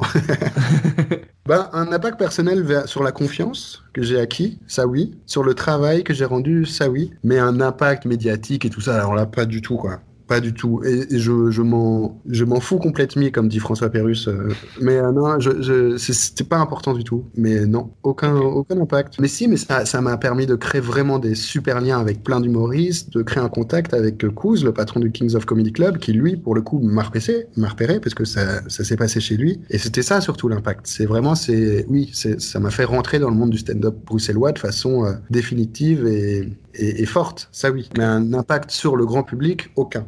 Sur le monde du stand-up, puis il y avait même Dan Gagnon hein, qui était là, qui, euh, je sais plus, qui était dans le jury à un moment donné, qui m'a dit, écoute, j'aime beaucoup ce que tu fais. Alors, va-t-il se souvenir de moi aujourd'hui? Je ne pense pas, mais je me souviens de son retour. Je pense que c'était après la demi-finale. Il m'a dit, vraiment, tu es très structuré, j'aime bien. Et avoir Dan Gagnon, qui est, on va dire, un, un théoricien de l'humour, te faire des compliments sur la structure de ton sketch, ça, c'est vrai que ça m'a porté. Quoi. Ça fait Et plaisir. après, la difficulté, c'est qu'après le, du coup, le concours, j'étais en confiance de ouf. Je me suis dit, c'est bon, j'ai compris comment ça se passe. Et, et je me suis planté. Après, parce que j'étais trop en confiance et que, je pensais avoir compris comment fonctionnait l'humour, alors que pas du tout. J'avais juste euh, une petite fraîcheur qui avait plu au jury, justement, à ce moment-là. Mais après, je me, je me suis pris des bides. Après, oh là là. En fait, les scènes qui ont suivi le concours, c'était les pires. T'arrives trop confiant et en fait ça se passe euh, pas bien. Quand t'arrives trop ouais, confiant. parce que j'acceptais des scènes pour lesquelles j'étais pas prêt. J'ai fait Tarmac juste après le concours, qui est une scène filmée. Au bout de 10 scènes dans ma vie. Cédric, le patron de Kings, m'a dit Hum, hum, T'es pas prêt, t'es pas prêt, t'es pas prêt. J'ai dit J'y vais, tant pis, parce que c'était Cécile Djonga qui m'avait proposé, justement, qui m'avait vu à un moment donné, elle était elle m'avait vu, elle m'avait proposé. Mais oui, la télévision, ou bien sûr, j'ai 10 scènes. J'étais nul, j'ai éclaté, c'était horrible, horrible. Et c'était de ma faute. Hein. Je suis sorti de là en disant Ouais, le public était pas chaud. Ouais, c'était surtout de ma faute.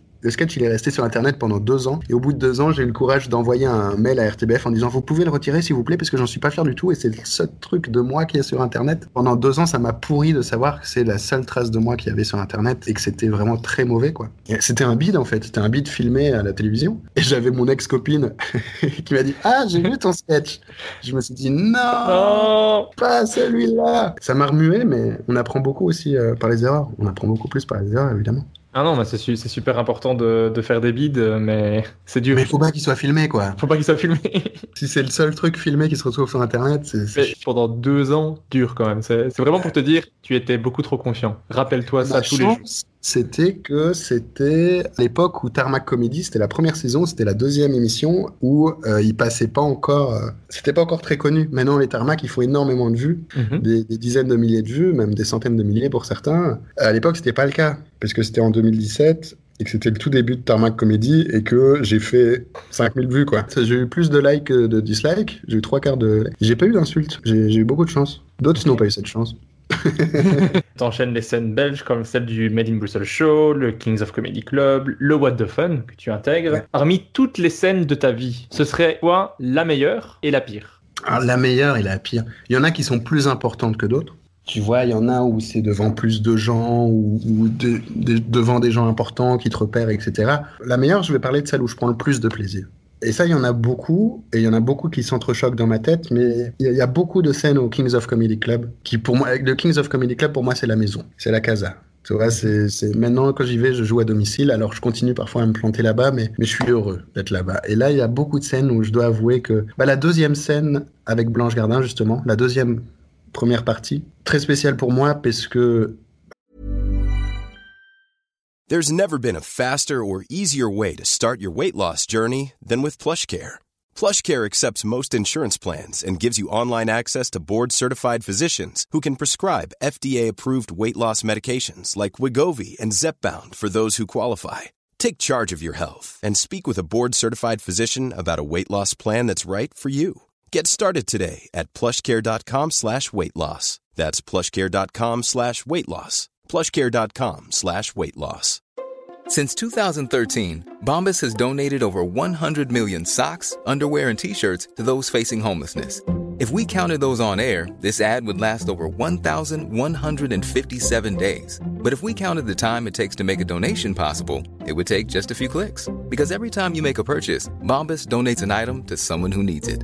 Go to bombas.com slash ACAST and use code ACAST for 20% off your first purchase. That's bombas.com slash ACAST, code ACAST.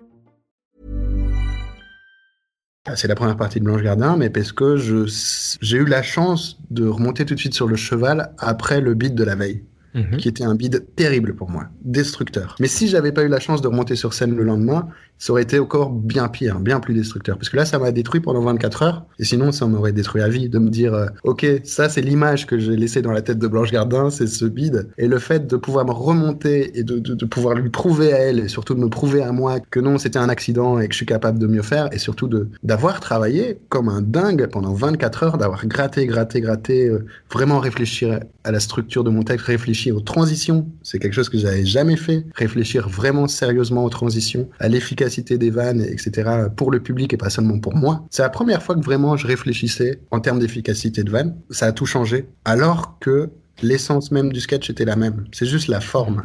La façon de délivrer le truc qui a changé. Comme on disait ça- tout à l'heure, ça joue sur des détails, hein. c'est des petites choses. et- Mais des mini détails, quoi. C'est vraiment, j'ai changé des virgules. J'ai changé des virgules et j'ai changé vraiment la structure du texte, la, la place des thématiques dans le sketch, en fait. La structure a été beaucoup plus pertinente, en fait, la deuxième soirée. Et bref, ça, a tout changé parce que ça a changé ma façon de travailler. Et puis parce que j'ai passé un super moment, quoi. Je suis sorti de là, j'étais juste heureux. Mais il y a plein de scènes du What the Fun aussi dans des petits bars, des tout petits coins. Tu sors de là en nage et, les gens, ils, ils, ils sont pissés de rire parce que toute l'ambiance de toute la soirée, tous les humoristes, ça s'est hyper bien passé. T'en as plein des, des scènes. euh, Tu sors de là, t'es heureux, quoi. Tu dis, ok, j'ai pas envie d'arrêter de faire ce truc-là, quoi. Et la pire, Oh la pire, bah Tarmac. Je l'ai vécu très mal pendant deux ans en me disant c'est ce qui se trouve sur internet. Mais vraiment, je me souviens de Ouais. Tarmac, j'étais dans le tram du retour, j'avais envie de pleurer. Et la deuxième pire, c'est Made in Brussels Show, qui est une scène qui est venue peu après Tarmac. C'est pour ça que je te dis que les pires scènes, c'est après le succès au concours en fait. À l'époque où je pensais que j'avais compris le stand-up, parce que j'avais gagné un concours.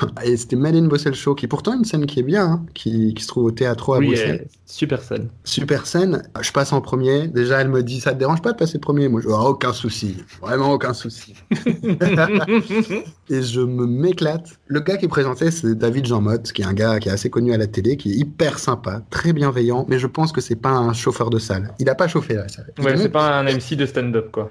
Non, il est monté, il a dit, le premier s'appelle Florent, on l'applaudit. Et moi, je suis monté comme ça, je fais, waouh Ils sont pas chauds, quoi. Et, et on peut pas leur vouloir parce qu'il les a pas vraiment chauffés. Et je monte et je fais mon sketch qui, voilà, qui était un de mes premiers sketchs, qui était pas encore totalement assuré, tout ça. Les premières vannes marchent pas. Du coup, les jambes dont je te parlais tout à l'heure qui commencent à trembler. Je me décompose total. Et là, je ressens que, ouais, les 10 minutes vont être longues. Les 10 minutes ont été très longues. Et pourquoi c'était très difficile? Bah, Parce que c'était un de mes plus gros bids, un des deux plus gros bids que j'ai eu avec Tarmac, c'est-à-dire vraiment pas un rire. Ça, c'est, j'en ai eu deux des comme ça, et c'était deux scènes importantes en plus. Là, il y avait des journalistes dans la salle, et c'était le genre de scène où je me disais, tiens, c'est l'opportunité, machin. Enfin, il y avait des producteurs, enfin, tu vois, le MIB, il y a des petits producteurs belges, t'as des journalistes, t'as des machins. Et en sortant de scène, la soirée, c'est vrai que les gens avec qui euh, j'avais parlé en arrivant, bah là, ils évitaient mon regard, à, mon regard à la sortie, tu vois. Et ça, c'était très dur. La sortie de scène, quand les gens évitent ton regard, évitent de venir te Ouais. parler.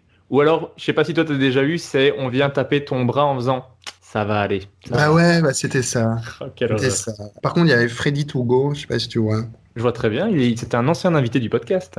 Ah bah lui, lui par contre, je me souviendrai de sa bienveillance, de sa gentillesse. Il m'a pas juste dit ça va aller, il m'a, dit euh, c'est normal, de passer par n'abandonne pas. Il y a quelque chose là, c'est pas passé, j'ai vu, je suis passé par le. Enfin vraiment, il a trouvé les bons mots. Ouais. Il a pas juste dit ça va aller, euh, voilà. Il a trouvé les bons mots et il m'a pas évité quoi. Par contre, il y a pas mal de gens avec qui j'avais parlé avant la scène et tout ça, les- d'autres humoristes ou, ou même la personne qui, qui s'occupait de la scène et tout ça, qui sont des gens super, mais qui ce soir-là, quand je suis sorti de scène, n'ont pas eu les mots, n'ont même pas cherché à, à me rassurer, ont évité mon regard. Et ça, j'ai pas aimé, je l'ai très mal vécu. Je suis rentré chez moi en taxi assez rapidement après. Alors, il y a deux, trois personnes du public qui sont venues me parler en me disant des trucs gentils, genre, euh, les thématiques étaient bonnes.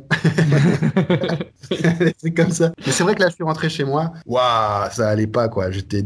Et c'était juste après Tarmac en plus. J'ai fait, waouh, c'est chaud, le métier est difficile, quoi. Et donc, je crois que c'était la période, ouais, la, la plus dure, mais après, il faut vraiment se dire, si tu te tapes un bide, bah, remonte vite sur le cheval. Refais une scène après.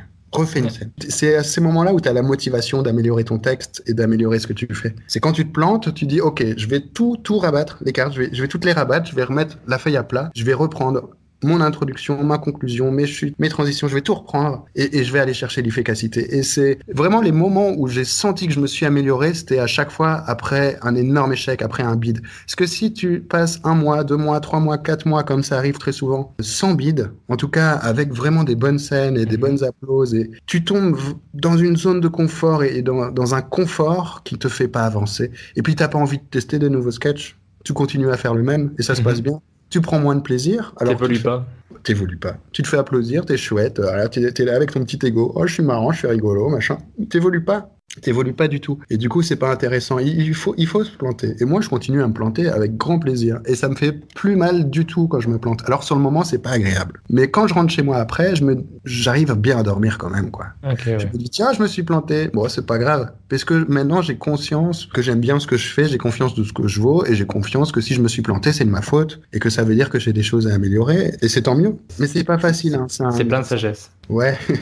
c'est un métier qui t'oblige à monter en sagesse. Et je pense qu'on est tous, et on passe tous par le même vécu, en fait. Tu dois faire des bides. Et je crois que tous les humoristes qui sont passés par le podcast ont tous dit qu'ils en avaient fait un paquet et ont tous dit qu'il faut les faire. C'est vraiment le truc qui est répété euh, par tous. Tu es obligé d'en faire si tu veux progresser. Sinon, tu progresses pas et tu restes, euh, tu restes à faire ton petit truc qui fonctionne euh, dans ta zone de confort, comme tu disais. C'est sûr, mais Kylian Mbappé. Parlons-en de Kiki. Kiki, extraordinaire Kiki. Mais Kiki, cette année, il a eu des moments de flou, des moments où ça allait moins bien, Kylian Mbappé. Et c'est à ces moments-là où il a doublé vraiment euh, le travail, il a commencé à bosser encore plus et qu'il est revenu en force. Est-ce qu'un gars, ça c'est une vraie question, est-ce que Paul Mirabel, lui, il a déjà connu un bide? Oui, j'ai déjà entendu des podcasts où il, il parlait de, de bides. Donc euh, oui, il a déjà ça. connu des bides. Il est arrivé dans le métier comme une fusée et on Ouais. l'a pas vu venir et j'ai l'impression que genre Montreux c'était sa troisième scène, tu vois. Mais en fait, il, il- de, ce que j'ai entendu, c'est que en fait, il a, il a eu des bides, il a fait quand même pas mal de scènes avant, mais dans les moments forts, il a vraiment cartonné, comme à Montreux, où il a vraiment fait un sketch incroyable. Quand il était filmé avec McFly et Carlito, il a fait aussi un sketch génial qui a fait que quand il a fait quelque chose de bon, on l'a vu. Je pense que ses bides, on les a pas vus, tant mieux.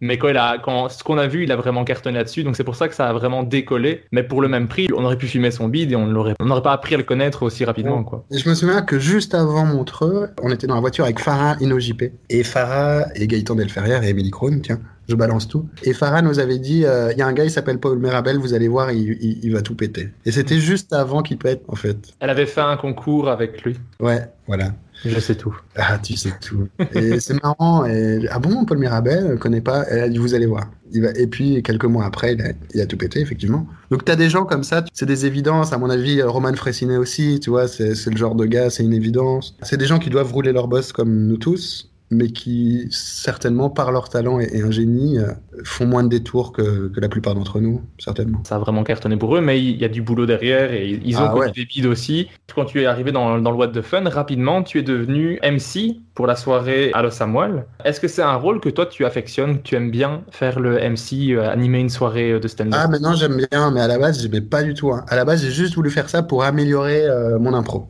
Voilà, parce que t'as des mecs, euh, Gaëtan justement, t'as François FK, t'as as des mecs à Bruxelles qui sont excellents en impro, et moi je me suis dit, si j'ai envie de développer vraiment un spectacle, parce que je suis très fainéant, mais si, j'ai envie un jour de sortir mon spectacle, il, il me faut de l'impro. Il me faut la partie impro, parce que pour moi l'impro c'est ce qui est le plus efficace, c'est ce qui marche le mieux, c'est t'es dans l'instant, t'es dans le moment. Et du coup, je me suis dit, bah je vais me mettre un challenge, je vais me faire violence, je vais devenir MC de soirée, je vais accepter d'être MC, même si c'est pas du tout ma zone de confort. Encore une fois, je suis très tracker, donc quand quelque chose n'est pas prévu, c'est chaud quoi. C'est vrai qu'au début, j'ai pas pris énormément de plaisir, ça se passait bien. hein. Je prenais pas énormément de plaisir et puis je continue souvent à choisir la facilité, c'est-à-dire dans les transitions entre les, les artistes, continuer à faire des bouts de sketch à moi. En mode, ça, ça va marcher. Genre, et je fais ça, ça va les chauffer un peu, tu vois. Mais j'aimerais bien être le genre d'MC qui, du début à la fin, improvise. Ou du début à la fin, utilise des ficelles 100% MC, mais sans devoir des bouts de son spectacle ou de ses sketchs à lui. C'est pas encore mon cas. Mais maintenant, je me sens beaucoup plus à l'aise. Et maintenant, surtout, bah, cette salle-là, c'est devenu un peu ma salle. Et les gens, c'est devenu un peu, même si c'est des gens différents à chaque fois, mais j'ai l'impression que c'est un peu, euh, bah, c'est mes potes, quoi. C'est un peu mon public maintenant. Je salue les gars. Enfin, tu vois, je prends beaucoup plus de plaisir à jouer avec les gens. Et je me rends compte que, ouais, se mettre en danger et m'obliger à être M6, ça m'a aidé à développer ce que j'avais envie de développer, qui est le côté euh, improvisation, que Dena a de façon innée aussi. Tu vois, Dena qui est MC aussi pour What the Fuck. Je me suis dit, putain, c'est ça que je veux. Je veux une scène à moi. Je veux m'éclater sur une scène à moi et je veux développer mon côté improvisation. Et c'est ce que j'ai fait jusqu'au au Covid. Mais je te trouve bon dans l'exercice en tant que MC. J'aime bien parce que t'es su- super gentil. Des fois, les MC, ça va être un peu, un peu trop agressif, ou ils vont trop vanner. Toi, ça arrive avec un truc cool, relax, euh, drôle, mais tu mets une petite ambiance de euh, ça va, on va passer une bonne soirée, les gars. Ça, j'aime bien. Après, ce que j'aime moins, c'est quand tu dis que je vais passer en 3 et que tu m'appelles pour passer en 2. Ça, j'aime Oui, moins. c'est vrai. et le prochain, il s'appelle Régis. Quoi, mais je suis pas prêt. Allez, Régis Fais-nous rire. C'est vrai que t'étais pas prêt. Je suis vraiment désolé. Non, mais ça s'est bien passé au final, donc ça va. Mais je voulais le mentionner. Ça, c'est à cause de mon stress. hein. Balance un nom, c'est pas le bon nom. Enfin, tu vois. Ah ouais, c'est vrai, j'avais oublié ça. Je suis vraiment désolé. Ah, c'est rien, ça, moi ça s'était super bien passé, mais j'étais super stressé parce que c'était ma première scène avec le What de Fun. Je me suis dit, il faut que ça se passe bien, il faut que je montre que je, je, je sais faire pour qu'il me rappelle en fait, pour que je puisse refaire des scènes. Et je suis tranquille dans la loge, je relis mon texte, nanana. Et le prochain c'est Régis Canon. J'ai pleuré sur les deux mètres qui, me- qui allaient vers la scène et après ça c'est très bien passé. Vraiment, la stratégie, je te, je te, je te pousse dans l'eau, quoi. T'as eu moins de temps pour stresser. Et voilà. De toute façon, ton texte, il fallait le connaître à ce moment-là. Sinon. Mais oui, je le connaissais, je le connaissais. Ça- Mais donc, euh, la personne avec qui j'ai switché, tu te souviens? C'est, euh, je crois que c'était euh, Tisha sur scène. Je crois que Ah oui. Ouais, je pense que c'est elle qui devait passer en deux et qui du coup est passée en trois et était ravie de perdre un petit peu de temps. Mais revenons-en à Florent Leçon. Tu es également devenu chroniqueur radio, d'abord sur la radio Judaïka, ensuite sur Pure FM pendant deux saisons. Est-ce que toi, c'est un exercice qui t'a plu de, de faire des chroniques une fois par semaine ou une fois toutes les deux semaines? Ah ouais, j'ai adoré ça. J'ai adoré ça. Et j'ai envie de recommencer d'ailleurs. J'ai un peu posé parce que, bah, puisque je très fatigant quand même, avec tout ce qu'il y a sur le côté, avec la télé aussi et tout ça. Ouais, adoré ça. En fait, ça a commencé parce que, encore une fois, Gaëtan, Gaëtan, il travaillait chez Judaïka. Et il y avait le, le, le journaliste de la matinale, on va dire le patron de la matinale, qui m'appelle en disant Tiens, euh, c'est la dernière de la saison, est-ce que tu veux nous faire euh, un enregistrement pour euh, te moquer de ton pote Gaëtan? Je sais qu'on se connaît pas, mais est-ce que tu veux faire ça? Je dis Ouais, d'accord, il n'y a aucun souci. Et du coup, je leur envoie un, un sample, on va dire, un petit enregistrement de blague à propos de Gaëtan Delferrière. Et le gars, il m'appelle, il fait Ouais, c'est marrant, tu veux venir chez nous faire une chronique par semaine? Euh, T'es payé euh, autant. C'était bien payé d'ailleurs, c'était mieux payé que la radio publique. J'ai fait ouais, carrément. Et j'ai trouvé ça hyper drôle de faire ça pendant un an chez eux. Et c'était très drôle. Et Gaëtan, il se permettait de faire des vannes. Gaëtan, lui, il est juif, de confession Ouais. juive. Et du coup, parfois, il se permet des blagues sur justement le- la confession juive que moi, jamais je me permettrais. Je fais waouh, c'est chaud. Mais Gaëtan, comme il est juif, il le fait, tu vois. Du coup, on a écrit une chanson avec Salva de Bernardo où on dit, euh, pas, la chanson s'appelle Parce que t'es juif et on, on lui explique qu'on trouve ça un peu facile comme excuse d'être antisémite juste parce qu'il est juif, tu vois. ou des trucs. et, euh, et ouais, et là, je me suis beaucoup amusé parce qu'il y avait encore un effet de groupe. C'était avec Salva di Bernardo, avec Julie Geller, avec, euh, avec Gaëtan et je ne sais plus. Mais cha- chaque jour, il y avait quelqu'un de différent et à la fin de la saison, on a fait un truc tous ensemble, c'était top. Et surtout, surtout, à la matinale, ils étaient vraiment top. Donc, le, le journaliste euh, Jim Moscovitch et Alexandre Théron, qui était un journaliste français qui retourné vivre là-bas. Qu'est-ce qu'on s'amusait. C'était à côté de chez moi et j'adorais, euh, c'était les jeudis matins, peut-être, j'adorais y aller. Et j'écrivais des trucs en une heure, c'était des chroniques éclatées et c'était que du, c'était que des vannes, des inside jokes pour faire rire les journalistes plus que les auditeurs. Et, comme c'était une petite, toute petite radio communautaire, je me disais, mais personne n'écoute ça. Enfin, tu vois, il n'y a pas d'auditeurs. Et parfois, quand même, dans les spectacles, au Kings of Comedy ou dans le What the Fun, j'avais une autre de personnes qui venaient voir. Je suis venu vous voir parce que j'aime bien ce que vous faites à la radio. Je me dis donc, c'est marrant. Et puis après ça, euh, ouais, Pure FM. Pure FM parce que c'est Célim, de l'émission de Célim et Malou, tu vois. Pure FM qui est devenu typique aujourd'hui. hein.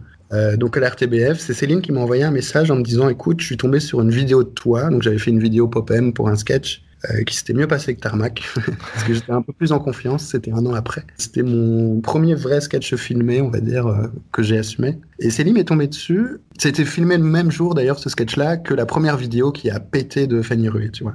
Ok, ouais. Sauf qu'elle a fait des millions de vues, et moi, j'en ai fait allez, 10 000. C'est déjà vachement cool.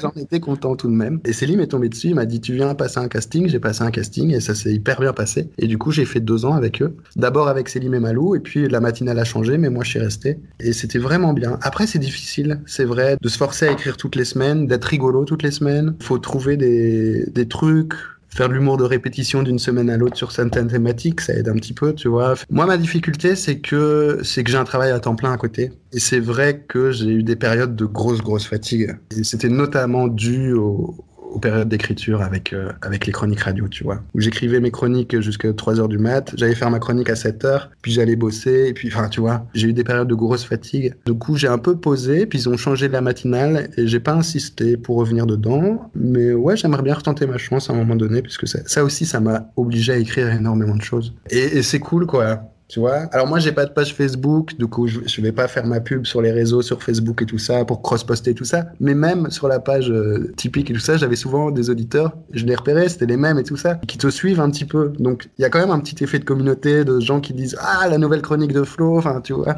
Mais il y avait des très bonnes chroniques. Merci. Bah, c'est c'est le podcast du compliment. Ah, c'est le podcast, c'est compliment. Si j'avais écouté toutes tes, toutes tes chroniques en me disant c'est vraiment de la merde, tu serais pas dans le podcast. tu sais. J'aurais fait oh merde, pourquoi je lui ai demandé? Je vais essayer de voir qui- s'il oublie euh, cette demande. Toi, sur toutes les chroniques que tu as faites, tu dirais qu'il y a quel pourcentage dont tu es vraiment fier? Un tiers. Un près. tiers. Ouais, à peu près un tiers. Et puis, euh, il y en a jamais où je me suis dit c'est vraiment horrible. Il y en a certaines où j'ai dit tiens, je les ai mal vendues, tiens, j'aurais pu plus bosser. Non. Mais je m'en veux pas encore une fois parce que souvent j'étais très fatigué. Si j'avais eu une semaine complète pour écrire mes chroniques, alors je m'en serais demandé plus, certainement. Mais là, avec le temps que j'avais consacré, non, il y a un tiers de chroniques où je me suis dit euh, ouais, elles sont cool. Tu vois, vraiment. Après, les deux autres tiers, je vais pas les renier, je les trouvais un peu marrantes quand même, et, souvent elles marchaient quand même. Il y avait même des chroniques qui marchaient mieux, alors que j'en étais pas du tout content, que des chroniques desquelles j'étais hyper heureux et qui marchaient pas trop, parce que c'était un humour plus absurde et peut-être moins populaire, j'en sais rien du tout. Ouais, on va dire un tiers, et du coup, il y a. En tout cas, j'ai pas mal pioché dans mes anciennes chroniques. Des fois, je fais ça. Je vais voir, tu sais, j'ai un drive avec toutes mes chroniques. Peut-être 150 chroniques, j'en sais rien.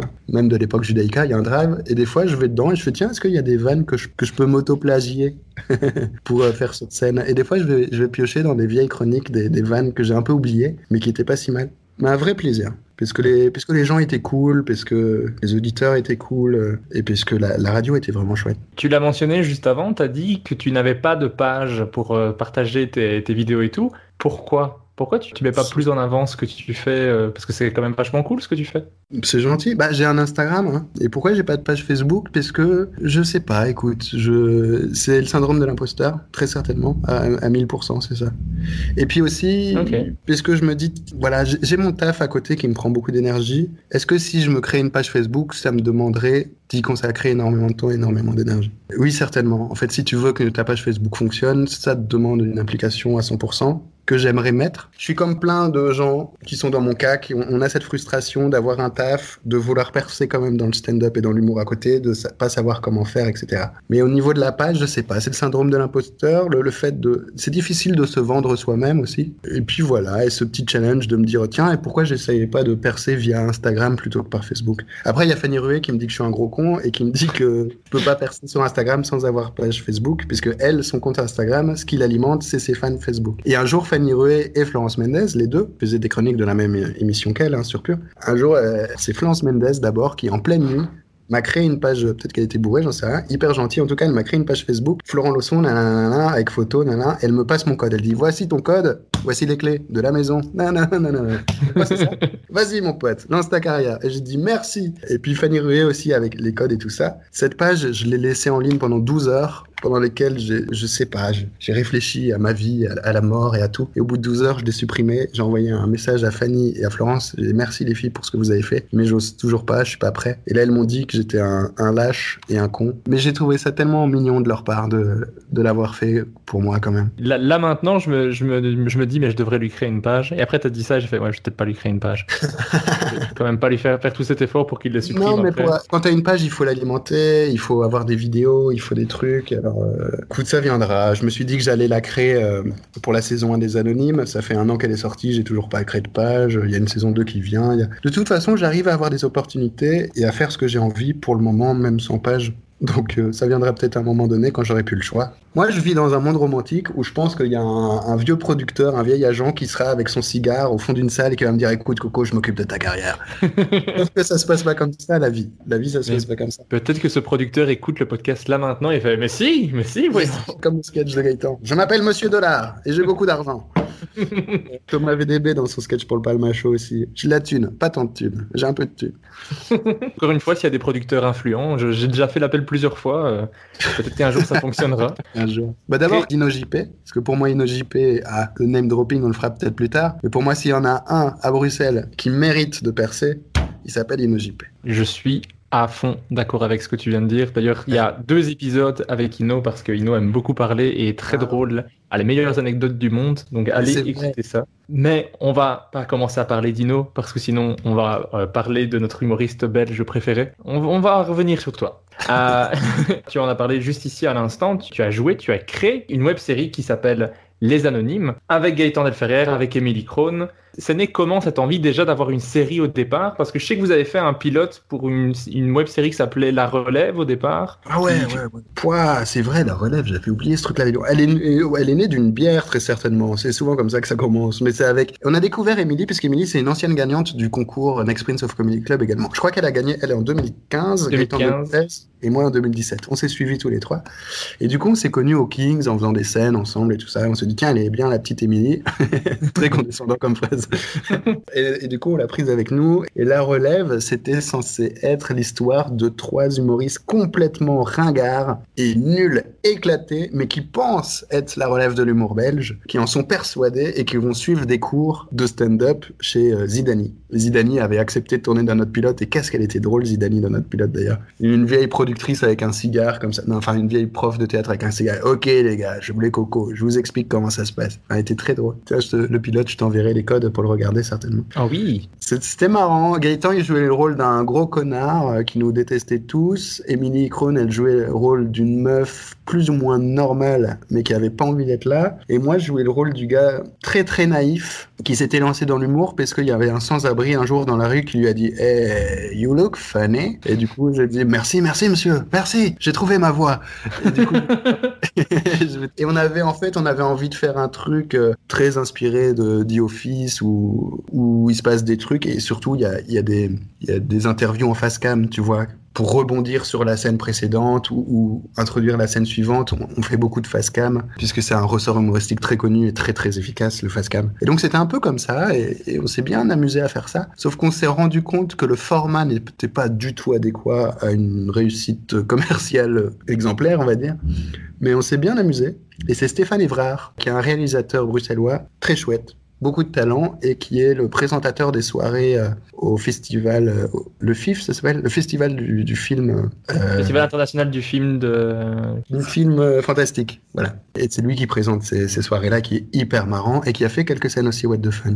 Et lui qui nous avait réalisé ce truc-là, et on s'est vraiment bien amusé. Donc il y a Zidani qui a joué dedans, et puis d'autres acteurs dont j'ai oublié le nom, mais dont le mec qui fait les voix de cow-boy et indien dans, dans Panic au Village. Panic au Village, excellent dessin animé d'ailleurs. Très, très, très fou, très belge. Euh, Benoît Poulvord qui a joué dedans aussi. Il y avait la série, donc euh, tu peux le trouver sur YouTube très facilement, puis ils ont fait un long métrage. Et le long métrage, il est fou, il est complètement fou et tellement drôle, mais c'est très très belge, très absurde et euh, il faut bien s'accrocher, mais euh, hilarant. Nous, on a été le voir au cinéma avec des, amis quand il était sorti, c'est extraordinaire. Et donc, t'a- t'avais ce gars-là qui avait joué justement le sans-abri qui, qui me demandait de faire du stand. Voilà, donc ça c'était la relève, et puis, euh, et puis ça a pas trop pris. On n'a même pas constitué de dossier pour présenter à une chaîne ou quoi, parce qu'on on s'est rendu compte que c'était pas le bon format finalement. Et c'est un jour autour d'une autre bière, une deuxième bière, qu'on a, on a parlé des anonymes, et on s'est dit ça c'est un format qui est très facile, qui est très déclinable et avec lequel on va pouvoir s'amuser à l'infini. Et ça, on a construit un dossier pour la RTBF avec le What the Fun en production. Ah, Donc la première production audiovisuelle de What the Fun. Rudy Lejeune qui nous a accompagnés là-dedans avec Raphaël Schroeder. Et on a été pris, quoi. On a été pris. En fait, au début, on avait postulé pour un appel d'offres euh, web série Instagram. Ils nous ont dit non, non, non, non, non, non, non.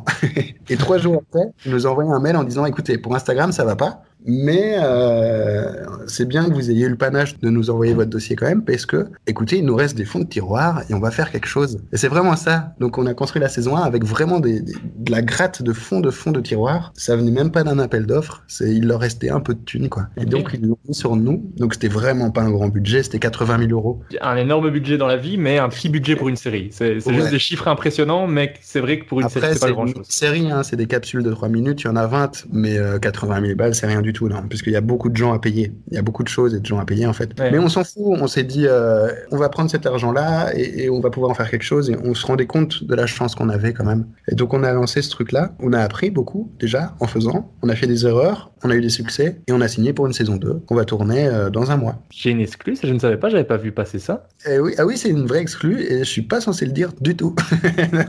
Est-ce que je peux le garder dans le podcast quand même? Et garde-le. Trop bien, j'ai une exclue. Oh, donc dans un mois, vous commencez à tourner. Trop bien. Ouais, on commence à tourner et on a de la chance parce qu'on a des guests. Allez, je peux pas le dire le nom des guests, mais je vais dire un indice. Il y a notre, toi et moi, euh, humoriste préféré de la première saison du Jamel Comedy Club, dont on a parlé tout à l'heure, qui, qui va faire une apparition, ouais, très certainement. Waouh Ah ouais, Oh. ouais, il y en a d'autres, il y en a d'autres. Ah, je suis trop content pour vous. Ah, moi aussi. Bon, j'ai pas le droit de balancer tout ça, mais. Donc ouais, donc on est très heureux et puis on va changer pas mal de choses par rapport à la saison 1, donc euh, le lieu, les lumières, tout ça. En fait, tout ce qu'on n'a pas aimé dans notre travail de la saison 1, bah, on continue, on avance, amélioration continue, tu connais. On a de la chance et on, on était surpris, pas pas surpris, mais on était très agréablement surpris ouais, qu'ils nous fassent confiance pour une saison 2, parce que finalement en Belgique, c'est assez rare de faire confiance à, à des jeunes gens qui sont pas connus du tout. Surtout Euh. des, des scènes de peur, c'est pas vraiment ce qui est mis en avant le plus en Belgique pour le moment. Et après, c'est normal, quand tu as de l'argent, quand, quand tu es la RTBF, quand tu es un bailleur de fonds, tu, tu vas plutôt euh, aller vers des formats qui sont, on va dire, plus commerciaux ou plus populaires, avec des gens qui sont déjà connus, qui ont déjà une très grande base, qui vont pouvoir cross-poster euh, avec leur base, tu vois, qui ont des pages Facebook. non mais c'est vrai, Euh, créer un concept humoristique, c'est un partenariat avec des humoristes. Et quand tu veux créer un partenariat, il faut que tes partenaires aient une forte base. Et donc le fait qu'ils fassent confiance à des gens qui n'ont pas cette base, eh ben moi je, ça me rend un petit peu espoir finalement dans notre service public, Régis. Voilà ce que ça veut dire. Ils prennent un peu exemple sur ce que font les Suisses, la RTS, qui a toujours soutenu l'humour euh, local, on va dire. Et voilà, et ils ont bien raison puisqu'ils ont des sacrés, des sacrés clients et des sacrés humoristes là-bas. Ah, mais je suis, je suis super content de savoir qu'il y, a une- qu'il y a une saison 2, euh, d'avoir cette, euh, cette petite exclue. Je sais que ton épisode préféré dans la première saison, c'est l'épisode avec les philosophes. C'est un de mes préférés, ouais, je l'aime bien. mais ça, ça serait quoi ta vanne préférée de la saison 1 Oh là là, c'est dur. Moi, j'aime bien la vanne où vous dites ça parce que je suis noir? Non, je dis ça parce que je suis gay. Ça, j'aime bien. Les philosophes, j'aime bien tout l'épisode. C'était agréable de jouer des personnages qui sont, qui sont sous. Ah, tu me poses une colle. La vanne, alors ça, c'est, celle-là, elle est courte. Donc, elle est facile à expliquer. Je l'aime bien. C'est dans un dernier épisode, qui est un épisode en rafale. Et c'est une réunion des gens qui ont le syndrome de la tourette inversée anonyme. Et donc, t'as Emily Crone qui explique un peu ses difficultés à vivre avec ce truc-là, qui éternue. Et là, tout le monde qui crie À tes souhaits, attention, t'es vraiment quelqu'un de bien, je te respecte énormément. Et donc, c'est le syndrome de la tourette inversée anonyme. C'est de plus en plus difficile à vivre, en fait. euh, ma famille l'accepte. À tes souhaits, pardon Je te respecte énormément T'es vraiment quelqu'un de bien Après vous, après vous Et ça, elle me fait rire parce qu'elle est simple, mais elle est efficace. Les deux épisodes que j'ai préférés, c'est le dernier avec le truc en rafale. J'ai vraiment Ouais. bien aimé parce qu'il y a, y y plusieurs concepts, donc j'aime vraiment le. C'est va- c'est varié, c'est rapide, c'est vraiment efficace. Et il y a l'épisode avec les connards anonymes qui m'éclate. J'adore ça. Ouais, parce qu'InnoJP est très drôle aussi dedans. Oui, moi. Le concept est bien. J'étais là, ah, c'est des, bons connards, c'est bien fait. Vous avez un petit naturel là-dedans. Mais voilà, vous pouvez aller voir tous les épisodes, ils sont tous disponibles sur Ovio. Je pense qu'ils sont diffusés aussi un petit peu un- sur la 2 ou je me trompe? Ouais, ils sont diffusés sur Tipeee, à la télé, ouais, des fois. Souvent, même le soir, ils sont diffusés à 20h. Quand ils ont rien à diffuser, hop, ils nous diffusent un de nos épisodes et ça nous fait un petit peu de droit d'auteur sur le compte euh, en banque, c'est chouette. Ah, bah, bien. Mais ouais, droit d'image, droit d'auteur. Mais allez voir ça, euh, tous les épisodes sont sur Ovio. euh, vous pouvez les regarder quand vous voulez, c'est vraiment bon. Mon Et- épisode préféré, Ah. voilà, je le sais. C'est, euh, mais c'est aussi parce qu'en termes d'écriture, on s'était beaucoup marré pendant l'écriture. C'est les véganes anonymes.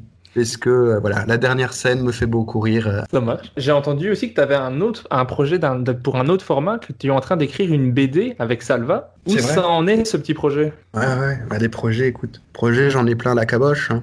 Il y en a deux, trois dont je t'ai pas parlé qui sont tombés un peu à la trappe quand on s'est rendu compte que c'était difficile à mettre en place. Mais la BD, ça c'est top. Et on travaille avec, euh, avec une super dessinatrice qui s'appelle, sur les réseaux, elle s'appelle Princesse Barbare, vous pouvez voir sur Instagram. Ça c'est une BD humoristico-sensibilisatrice sur les questions de développement durable euh, pour les, euh, pour les ados. Et c'est une ASBL qui s'appelle Décide qui est venue euh, me chercher à la base. Puis moi, j'ai été chercher euh, Salva, parce que Salva est un, un auteur de BD de grand talent. Et puis on a été chercher Princesse Barba. Ouais, c'est une BD qui raconte, euh, je te fais le petit pitch, qui raconte les aventures entre Anissa et Gérard. Anissa est une adolescente de 15 ans, on va dire, qui est un peu, qui, est très cool, très intelligente, euh, un peu marrante, un peu rebelle aussi, euh, et, qui a les, les tares de- des adolescents de son époque, on va dire, et qui a pas la meilleure consommation, pas la consommation la plus responsable, on va dire. Bref. Et puis Gérard, Gérard, c'est un fée.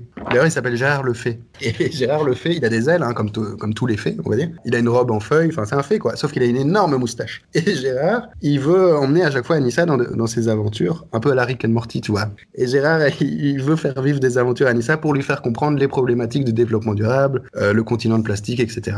Donc là, euh, on est en train de, de construire un, un dossier. On a déjà écrit les deux premières histoires et on est en train de constituer un dossier pour euh, présenter à une maison d'édition qui s'appelle Dupuis, que tu connais très bien parce que c'est connu. J'aimerais bien publier dans le journal de Spirou aussi. Ah, et, je crois que c'est en bonne voie, mais voilà, c'est un projet. hein. C'est un, un projet, mais ça avance bien. On s'amuse beaucoup à faire ça. Et moi, c'est la première fois que je travaille sur une bande dessinée et je suis très bien entouré pour le faire, donc je suis, je suis très heureux. Et Princesse Barbare, encore une fois, je l'appelle comme ça, mais c'est plus facile à trouver sur les réseaux. Mais qu'est-ce qu'elle est forte, qu'est-ce qu'elle dessine bien. J'ai des questions un petit peu plus générales par rapport à l'humour pour terminer avec mes questions avant le name dropping, si ça te convient. Si tu devais choisir entre l'histoire racontée par des chaussettes et les anonymes, qu'est-ce que tu choisis? Attends, attends, attends. en termes de drôlerie, en termes de, en termes de non, c'est l'histoire racontée par les chaussettes. Et là, mes collègues vont m'en vouloir à vie, mais c'est pas grave. Pour moi, l'histoire racontée par les chaussettes, c'est un bijou. Les anonymes aussi. Alors les anonymes aussi, bien sûr. Et les anonymes, ça m'a ouvert les portes de, plein de trucs. Ce que je suis en train de faire en ce moment au Québec, ça découle des anonymes, justement. Et je trouve ça hilarant, les anonymes. Et comme c'est mon projet à moi, avec mes deux collègues, je suis totalement en phase et en paix avec moi-même quand je dis que rien ne dépassera jamais l'histoire racontée par les chaussettes. En termes de format court, c'est hyper marrant l'histoire racontée par les chaussettes. Quel est ton épisode préféré de- des chaussettes à toi? Bah, il y a la comédie musicale d'Hitler est très marrante. euh, bah, les Pokémon, encore une fois. Mais je crois que, oui, c'est l'invention de la télécommande. Je crois que c'est un des. Cette vanne est incroyable. Oui, moi, il y, a les- il y a les- il y a les dinosaures que j'adorais aussi. Les dinosaures est très marrant. il ouais. est super beau aussi. C'est- C'est c'est- c'est- c'est bizarre à dire, mais c'était les plus belles chaussettes que j'ai vues de ma vie. Les dinosaures est bien, ouais. Il y, a- il y a- il y a une vanne à la fin. Ah, je me souviens plus de cette vanne, mais je me souviens qu'elle était très intelligente. Parce que les dinosaures sont hyper intelligents dans cet épisode-là. On s'en rend compte. Et en gros, ils disent T'imagines, les- dans très longtemps, les gens ils vont penser qu'on était cons. Ah non, t'exagères. Enfin, des trucs comme ça, mais je sais, je sais plus trop ce que ça raconte, mais ouais, c'est très marrant. Je mettrai un, je mettrai un lien vers, euh, vers, des- vers cet épisode et vers les chaussettes, bien entendu. Qu'est-ce que tu aimes le plus dans le fait de faire de l'humour? Bah, c'est se rendre compte que des vannes qui, moi, m'ont fait rire tout seul dans mon canapé la veille et, où je me disais, oh, ça va pas marcher. Et bah, me rends compte qu'elles marchent. Ça, c'est extraordinaire. Me dire, euh, non, ça, c'est trop débile. Je vais le faire quand même, mais c'est trop débile. Et puis, ça marche. Et puis, c'est en termes d'écriture, en fait. Parfois, il y a des écritures qui sont très, très difficiles à, à, à coucher. Et ça, tu le ressens quand tu es obligé d'écrire une chronique par semaine, par exemple, où tu as des chroniques, très difficile de les accoucher très laborieux, on va dire. Et là, tu le ressens euh, en la faisant. Tu sens que c'est moins marrant parce que tu as été chercher des, pistes un peu plus faciles ou des blagues un peu plus techniques parce que t'as pas eu le mojo au moment de l'écriture. Mais quand tu as le mojo au moment de l'écriture, quand t'as, tu vois ce que je veux dire? Et parfois, ça dure 5 minutes le mojo. Et il faut le saisir. Hein. Edouard Baird, il l'a pendant euh, toute sa vie, le mojo. Et ce mojo-là, nous, quand on le chope pendant 5 minutes, il faut le choper et il faut gratter à ce moment-là, quoi. Et quand ce mojo, t'arrives à, à dérouler vraiment le parchemin de la vanne, la revendre le lendemain ou le soir même, ça, c'est les moments de grâce, en fait. Faut arriver à accueillir les moments de grâce. Et voilà. Et quand, et voir euh, qu'une vanne que tu fais sur scène fonctionne, quand c'est une nouvelle blague, quand c'est la première fois que tu la testes, ça, c'est les vrais moments de plaisir. Faire une blague qui fonctionne sur scène, mais elle fonctionne pour la quinzième fois, pour la vingtième fois, pour la centième fois, tu ressens pas, tu ressens pas tellement de plaisir. Tu ressens de la tristesse quand tu vois qu'elle fonctionne pas, mais tu ressens plus de plaisir à voir qu'elle fonctionne. Ouais, c'est la nouveauté qui, qui fait plaisir, en fait. La deuxième chose que j'aime vraiment dans le fait de participer au monde de l'humour, c'est les potes, quoi. C'est ça, c'est me dire, ouais, je vais à un plateau et il y aura, il y aura les potes qui seront là, qui vont jouer aussi et tout ça. À Bruxelles, on a énormément de chance d'avoir une vraie cohésion et tout le monde s'entend bien et tout le monde est très cool. C'est un vecteur de motivation chez moi, intrinsèque, vraiment très fort. Ce serait quoi ce que tu aimes le moins dans le fait de faire de l'humour? Bah, c'est la pression, euh, encore une fois, quand tu es obligé d'écrire des vannes avec des deadlines en disant voilà, là il faut, il faut écrire la vanne, mais quand c'est pas un jour euh, où. Bah, c'est un jour où t'as pas le mojo, où t'as pas l'inspi, ça c'est une vraie souffrance. Et euh, on l'a ressenti souvent avec Gaëtan Emily sur la web série, je l'ai ressenti souvent quand j'écrivais des chroniques. Quand je m'y prenais à la dernière minute et qu'à cette dernière minute-là, bah, je, je- voilà, j'étais pas dedans, c'est une vraie souffrance. Et là, tu te dis, putain, c'est quand même con de souffrir à écrire quelque chose qui est censé être rigolo quand même. Puis les moments de bide, évidemment, le bide. Bien sûr, le bide. Ça, c'est la vie. Et voilà, c'est Ouais, le mieux si on avait tous notre temps, tu vois, on dirait, ok, je prends, je prends une semaine pour écrire ma chronique et, et chaque jour, euh, je vais cueillir une ou deux blagues par jour et tu vois, qui, qui va fonctionner parce que j'aurai le temps d'y réfléchir et qu'elles me tomberont du ciel. Mais non, dans la vie, c'est pas ça. Tu dois écrire tes trucs un peu à l'industriel parfois et ça, c'est plus, Mhm. plus difficile.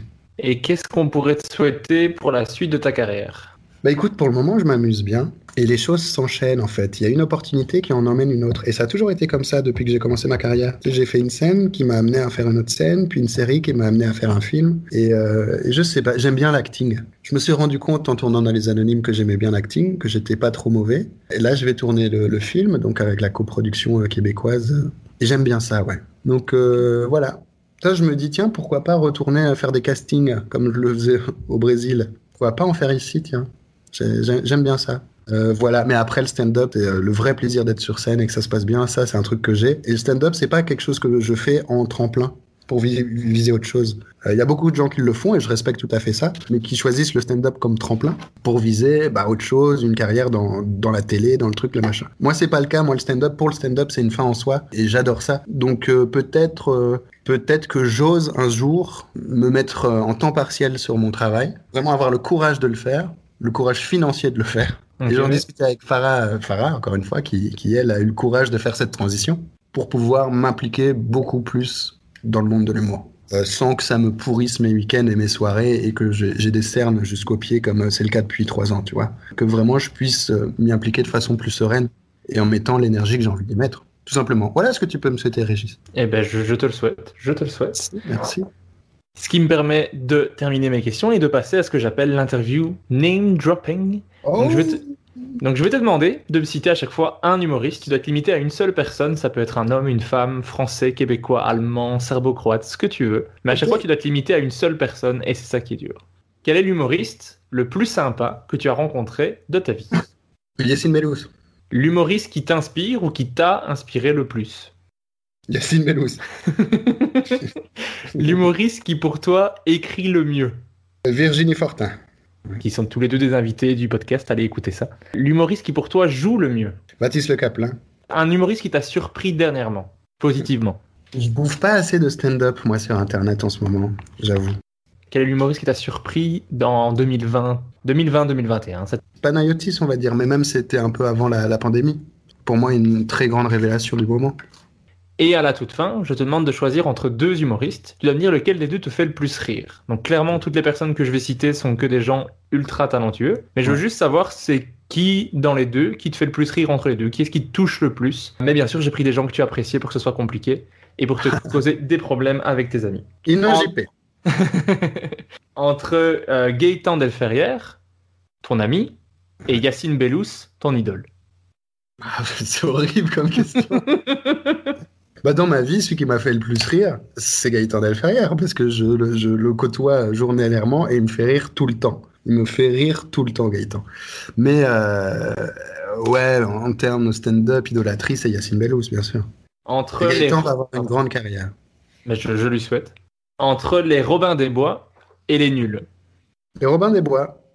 Entre euh, Émilie Krohn et Farah. le bâtard. Quel bâtard. Oh non, je peux pas répondre à ça. Waouh Mais elles ont, elles ont des qualités tellement différentes toutes les deux. Il n'y a pas de joker, on n'a pas de joker. Mais tu, tu, tu... Non Ah non, c'est- bah, je vais dire Émilie. Je vais dire Émilie. Farah, si tu nous écoutes, franchement, je t'aime. Vas-y, vas-y. J'adore ce jeu. Mais tu, tu peux justifier tes choix à chaque fois, il n'y a pas de souci. C'est dur.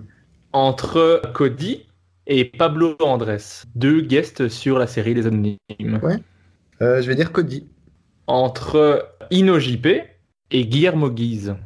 Ouais, c'est dur. Franchement, c'est dur. Euh, en termes de chronique, il n'y a pas meilleur que Guillermo Guise. Des Belges, en tout cas. Il n'y a pas meilleur. C'est la sulfateuse. Voilà. En termes de stand-up, pareil. Je veux dire Guillermo Guise, mais InnoJP est pas loin. C'est ma réponse. InnoJP, il est extraordinaire. Je pense qu'il il doit développer sa communication, mais on n'est pas tous, on sort pas tous de l'IEX. C'est la fac de communication. Beaucoup d'humoristes qui percent sortent des facultés de communication. C'est pas le cas d'InnoJP, il est pas bon en communication. Et je pense que si il avait fait une fac de communication, il serait tout en haut de la pyramide. Mais je dis quand même Guillermo Guise parce que Guillermo Guise, il a, voilà, je suis moins proche de lui euh, personnellement, même si je le connais, mais c'est vrai que j'ai pas l'occasion de, de- d'autant lui parler que ce n'est le cas avec InnoJP. Ouais, très franchement, qu'est-ce qu'il est fort, quoi. Qu'est-ce qu'il est Ouais. fort. Mais les, les- les deux sont incroyables, mais, je- mais mm, Guillermo a pris, a pris une avance et peut-être que le rattrapera, mais Ouais, ouais. c'est Mais deux, gros que- talents belges, c'est Je pense que Guillermo Guise est un sacré travailleur aussi. C'est Cédric, encore une fois, Cédric, euh, le patron des Kings of Comedy Club, qui un jour m'a dit, tu sais, Florent, si tu veux percer, il n'y a pas de secret. Deux choses. Premièrement, tu lâches ton emploi, comme ça tu te mets en danger financièrement et tu seras obligé de percer pour survivre et de payer, de rembourser ton appartement. Donc ça, c'est le premier conseil qu'il m'a donné, que j'ai pas encore eu le, le courage de suivre. Et le, le deuxième, il m'a dit, Guillermo Guise, lui, il se réveille et à partir de 9h du matin jusqu'à 17h30, comme un, un horaire, euh, en fait un horaire normal de travail, lui il écrit des blagues. Ok. Donc il se lève, il écrit des blagues. Il s'est mis, en tout cas, il se dit pas, ok, euh, j'ai pas d'horaire fixe. Non, il s'est mis des horaires fixes pour écrire. Et donc ça c'est la deuxième chose. Et je pense que réellement Guillermo Guise il fait ça, et je pense que c'est- un des vecteurs de sa réussite, c'est son travail, très certainement. Mais c'est, en tout cas, ça, ça paye parce qu'il il est juste impressionnant. Entre Alexandre Kominek et Thomas Wiesel. Euh, Alexandre Kominek, même si j'aime beaucoup Thomas Wiesel et je respecte énormément ce qu'il fait, Kominek a une force humoristique pure, plus grande, d'ailleurs plus grande que la- majorité d'entre nous. Kominek a joué dans la saison 1 des Anonymes et qu'est-ce qui nous a fait rire? Qu'est-ce qui m'a fait rire? Pff, pendant le tournage mais Et il a porté des vannes, hein, il a improvisé, et... très drôle, très drôle. Très bon Hitler. Ce qui est une phrase bizarre à dire, mais ce qui est vrai. Entre Arnaud de sa mère et Baptiste Le Caplin. C'est dur encore une fois, mais je dirais Baptiste Le Caplin. Baptiste Le Caplin, pour moi, c'est un des tout meilleurs. Donc, euh, Arnaud aussi, Arnaud de sa mère aussi. hein. Il est très bon. Et je, je- je regardais, euh, on me demande qu'à en rire, euh, vraiment pour lui. Ex- presque exclusivement pour lui, en fait. mais, mais Baptiste Le Caplin, ouais. Pff, Baptiste Le Caplin, en fait, dans son jeu d'acteur aussi, tu vois, dans la sé- mini-série Pitch sur Canal+, qu'est-ce qui était drôle, là. C'est écrit avec Florent Bernard, si je dis pas de bêtises. Quoi, qu'est-ce qu'il joue bien, quoi. Et l'actrice qui joue avec lui aussi, j'ai oublié comment elle s'appelle. D'ailleurs, j'ai jamais su comment elle s'appelle. Tu vois, qui joue sa, qui joue son assistante ou sa secrétaire dans la série. Ouais, je vois, mais je saurais pas te dire le nom euh, de l'actrice. Joue hyper bien. Enfin bref. En- Entre Roman Fressinet et Émeric Lompré. Oh là là là là. Roman Fressinet. Voilà. Et je vais me justifier à chaque fois en disant même si, blablabla. T'as compris. Même si Émeric Lompré est un, est un génie. Il faut bien se rendre compte que j'ai choisi exprès des gens que je sais que tu aimes bien, que je sais que tu Et en plus, que choisi tu- des gens qui ont une même sensibilité et un même style, je trouve. Parce que Oui. tous les deux, ils sont hyper marrants, mais tous les deux, ils font un peu de l'humour parfois, un peu de l'humour euh, entre guillemets engagé, social et tout ça. Emmerich Lompré, très fort. Il fait de l'humour de gauche, qui est très drôle d'ailleurs. Et, euh, et Fressinet aussi, parfois, dans ses, dans ses chroniques, il, il met quand même des messages intéressants et importants, etc. Ouais, ils sont extraordinaires tous les deux. Entre euh, Blanche Gardin et Marina Rollman. Euh, Marina Rollman. Blanche Gardin est- a été tellement gentille avec moi. Et je la trouve extrêmement drôle. C'est chiant de devoir justifier à chaque fois. Mais elle est, elle est tellement, elle est vraiment gentille dans la vraie vie, Blanche Gardin. J'ai fait une photo qui est hyper moche, parce que je voulais une photo avec elle. C'est la pire photo de ma vie, puisqu'on était en contre. Enfin bref. Mais quelle, quelle gentillesse. Et puis elle est vraiment très drôle. Mais ouais, mais Marina Rollman, non, en termes d'écriture, Marina Rollman, pour moi, c'est difficile de faire mieux, quoi. Et dernier choix, entre Kairon et Shugesame. Kairon. Ah, c'est le côté un peu franchouillard, certainement. Kairon, parce qu'il y a aussi ce côté, la bande à bref, certainement, qui compte un peu pour moi, tu vois. M'a fait rêver et tout ça. Donc, il y a, y a peut-être un peu ça aussi. Il y a. euh, comment s'appelait son film euh, autobiographique, en tout cas, qui parlait de l'histoire de ses parents et qui était, euh, qui était très beau. Nous trois ou rien, ça s'appelait Nous trois ou rien. Et j'avais beaucoup aimé ce film-là. Donc il y, a- il y a aussi ce côté euh, réalisateur que, voilà, J'avais trouvé très chouette. Qui est-ce que je devrais inviter dans le prochain épisode? Qui est-ce que tu aimerais bien euh, entendre dans le même exercice et savoir tout son parcours? Bob Burnham, t'as- En francophone peut-être? D'ailleurs, on a parlé que d'humoristes francophones. J'étais pas, on n'a pas parlé des, des Anglais. Oui, mais je, dans mes recherches, je n'ai pas vu si tu éc- écoutais beaucoup d'américains, d'anglais, tout ça. Donc j'ai essentiellement choisi des Belges, des Français et des Suisses. T'as raison. Mais les plus connus, hein, Louis C.K., Dave Chappelle. Dave Chappelle, hein. Ah, Dave Chappelle, il m'a tellement fait rire. Ouais, bien sûr. Bob Burnham, bien sûr, mais comme tout le monde. Et Ricky Gervais, évidemment. Oui. Alors, mais euh, c'était quoi? Oui, le prochain que tu devrais inviter. Écoute, c'est pas vraiment un humoriste, mais c'est un gars qui, je trouve, a un parcours extraordinaire, qui est plutôt euh, auteur et acteur. C'est euh, c'est Flaubert. C'est Kian qui, dans, qui, dans l'épisode précédent, me recommandait aussi d'inviter Flaubert. Donc, euh, tant de, tous, les, tous les gens qui naissent à Reims m'imposent euh, Flaubert. Mais ce serait, avec, ce serait avec grand plaisir, franchement. Ah ouais. J'ai- j'ai- J'aime tout ce qu'il fait. Et, euh, et ça se voit que c'est un gars intelligent. Ça se voit que c'est un vrai gars intelligent et un vrai gars cool. Du coup, voilà. C'est ça que je te conseillerais. Parfait. Merci beaucoup. J'en prends note. Franchement, euh, je pense le contacter vraiment. Raphaël Descraques? Enfin, je sais pas, il y en a plein. S'il y avait fois, c'était un Flaubert. Ben, merci d'avoir répondu à toutes mes questions. Merci d'avoir pris le temps. Je t'en prie, merci à toi Régis, c'est super cool. Et puis on se revoit bientôt sur les scènes à Bruxelles certainement. Ben, avec grand plaisir. Je, je sais que tu joues le 15 août au festival Il est temps d'en rire. Je ne sais pas si tu joues avant, mais... Ouais, je joue avant, je joue euh, avec Fanny Rouet, on fera un 30 minutes chacun. J'ai oublié la date, j'ai complètement oublié la date. Je vais faire un 30-30 aussi avec Nikos. Tu vois. Nikos, Oui, je vois humoriste bruxellois aussi, de renom, qui est jeune mais qui est très travailleur, Nikos. Qu'est-ce qu'il bosse? Il bosse beaucoup pour l'humour. hein. Après, à côté des études, il en branle pas une. Mais, mais il écrit énormément, il lance plein de projets. Non, non, j'ai j'ai des scènes qui, qui s'additionnent pas mal pour cet été et ça fait du bien. Eh ben, Donc on, se verra très certainement. Et puis, allo Samuel, Oui, à fond. hein, je te ferai passer.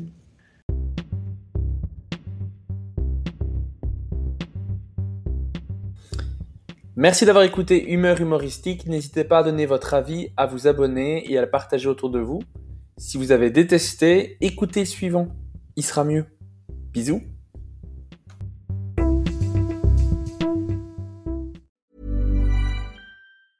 Planning for your next trip? Elevate your travel style with Quince. Quince has all the jet setting essentials you'll want for your next getaway, like European linen, premium luggage options, buttery soft Italian leather bags, and so much more. And it's all priced at 50 to 80% less than similar brands. Plus, Quince only works with factories that use safe and ethical manufacturing practices. Pack your bags with high-quality essentials you'll be wearing for vacations to come with Quince. Go to quince.com slash trip for free shipping and 365-day returns. Hey, it's Paige DeSorbo from Giggly Squad.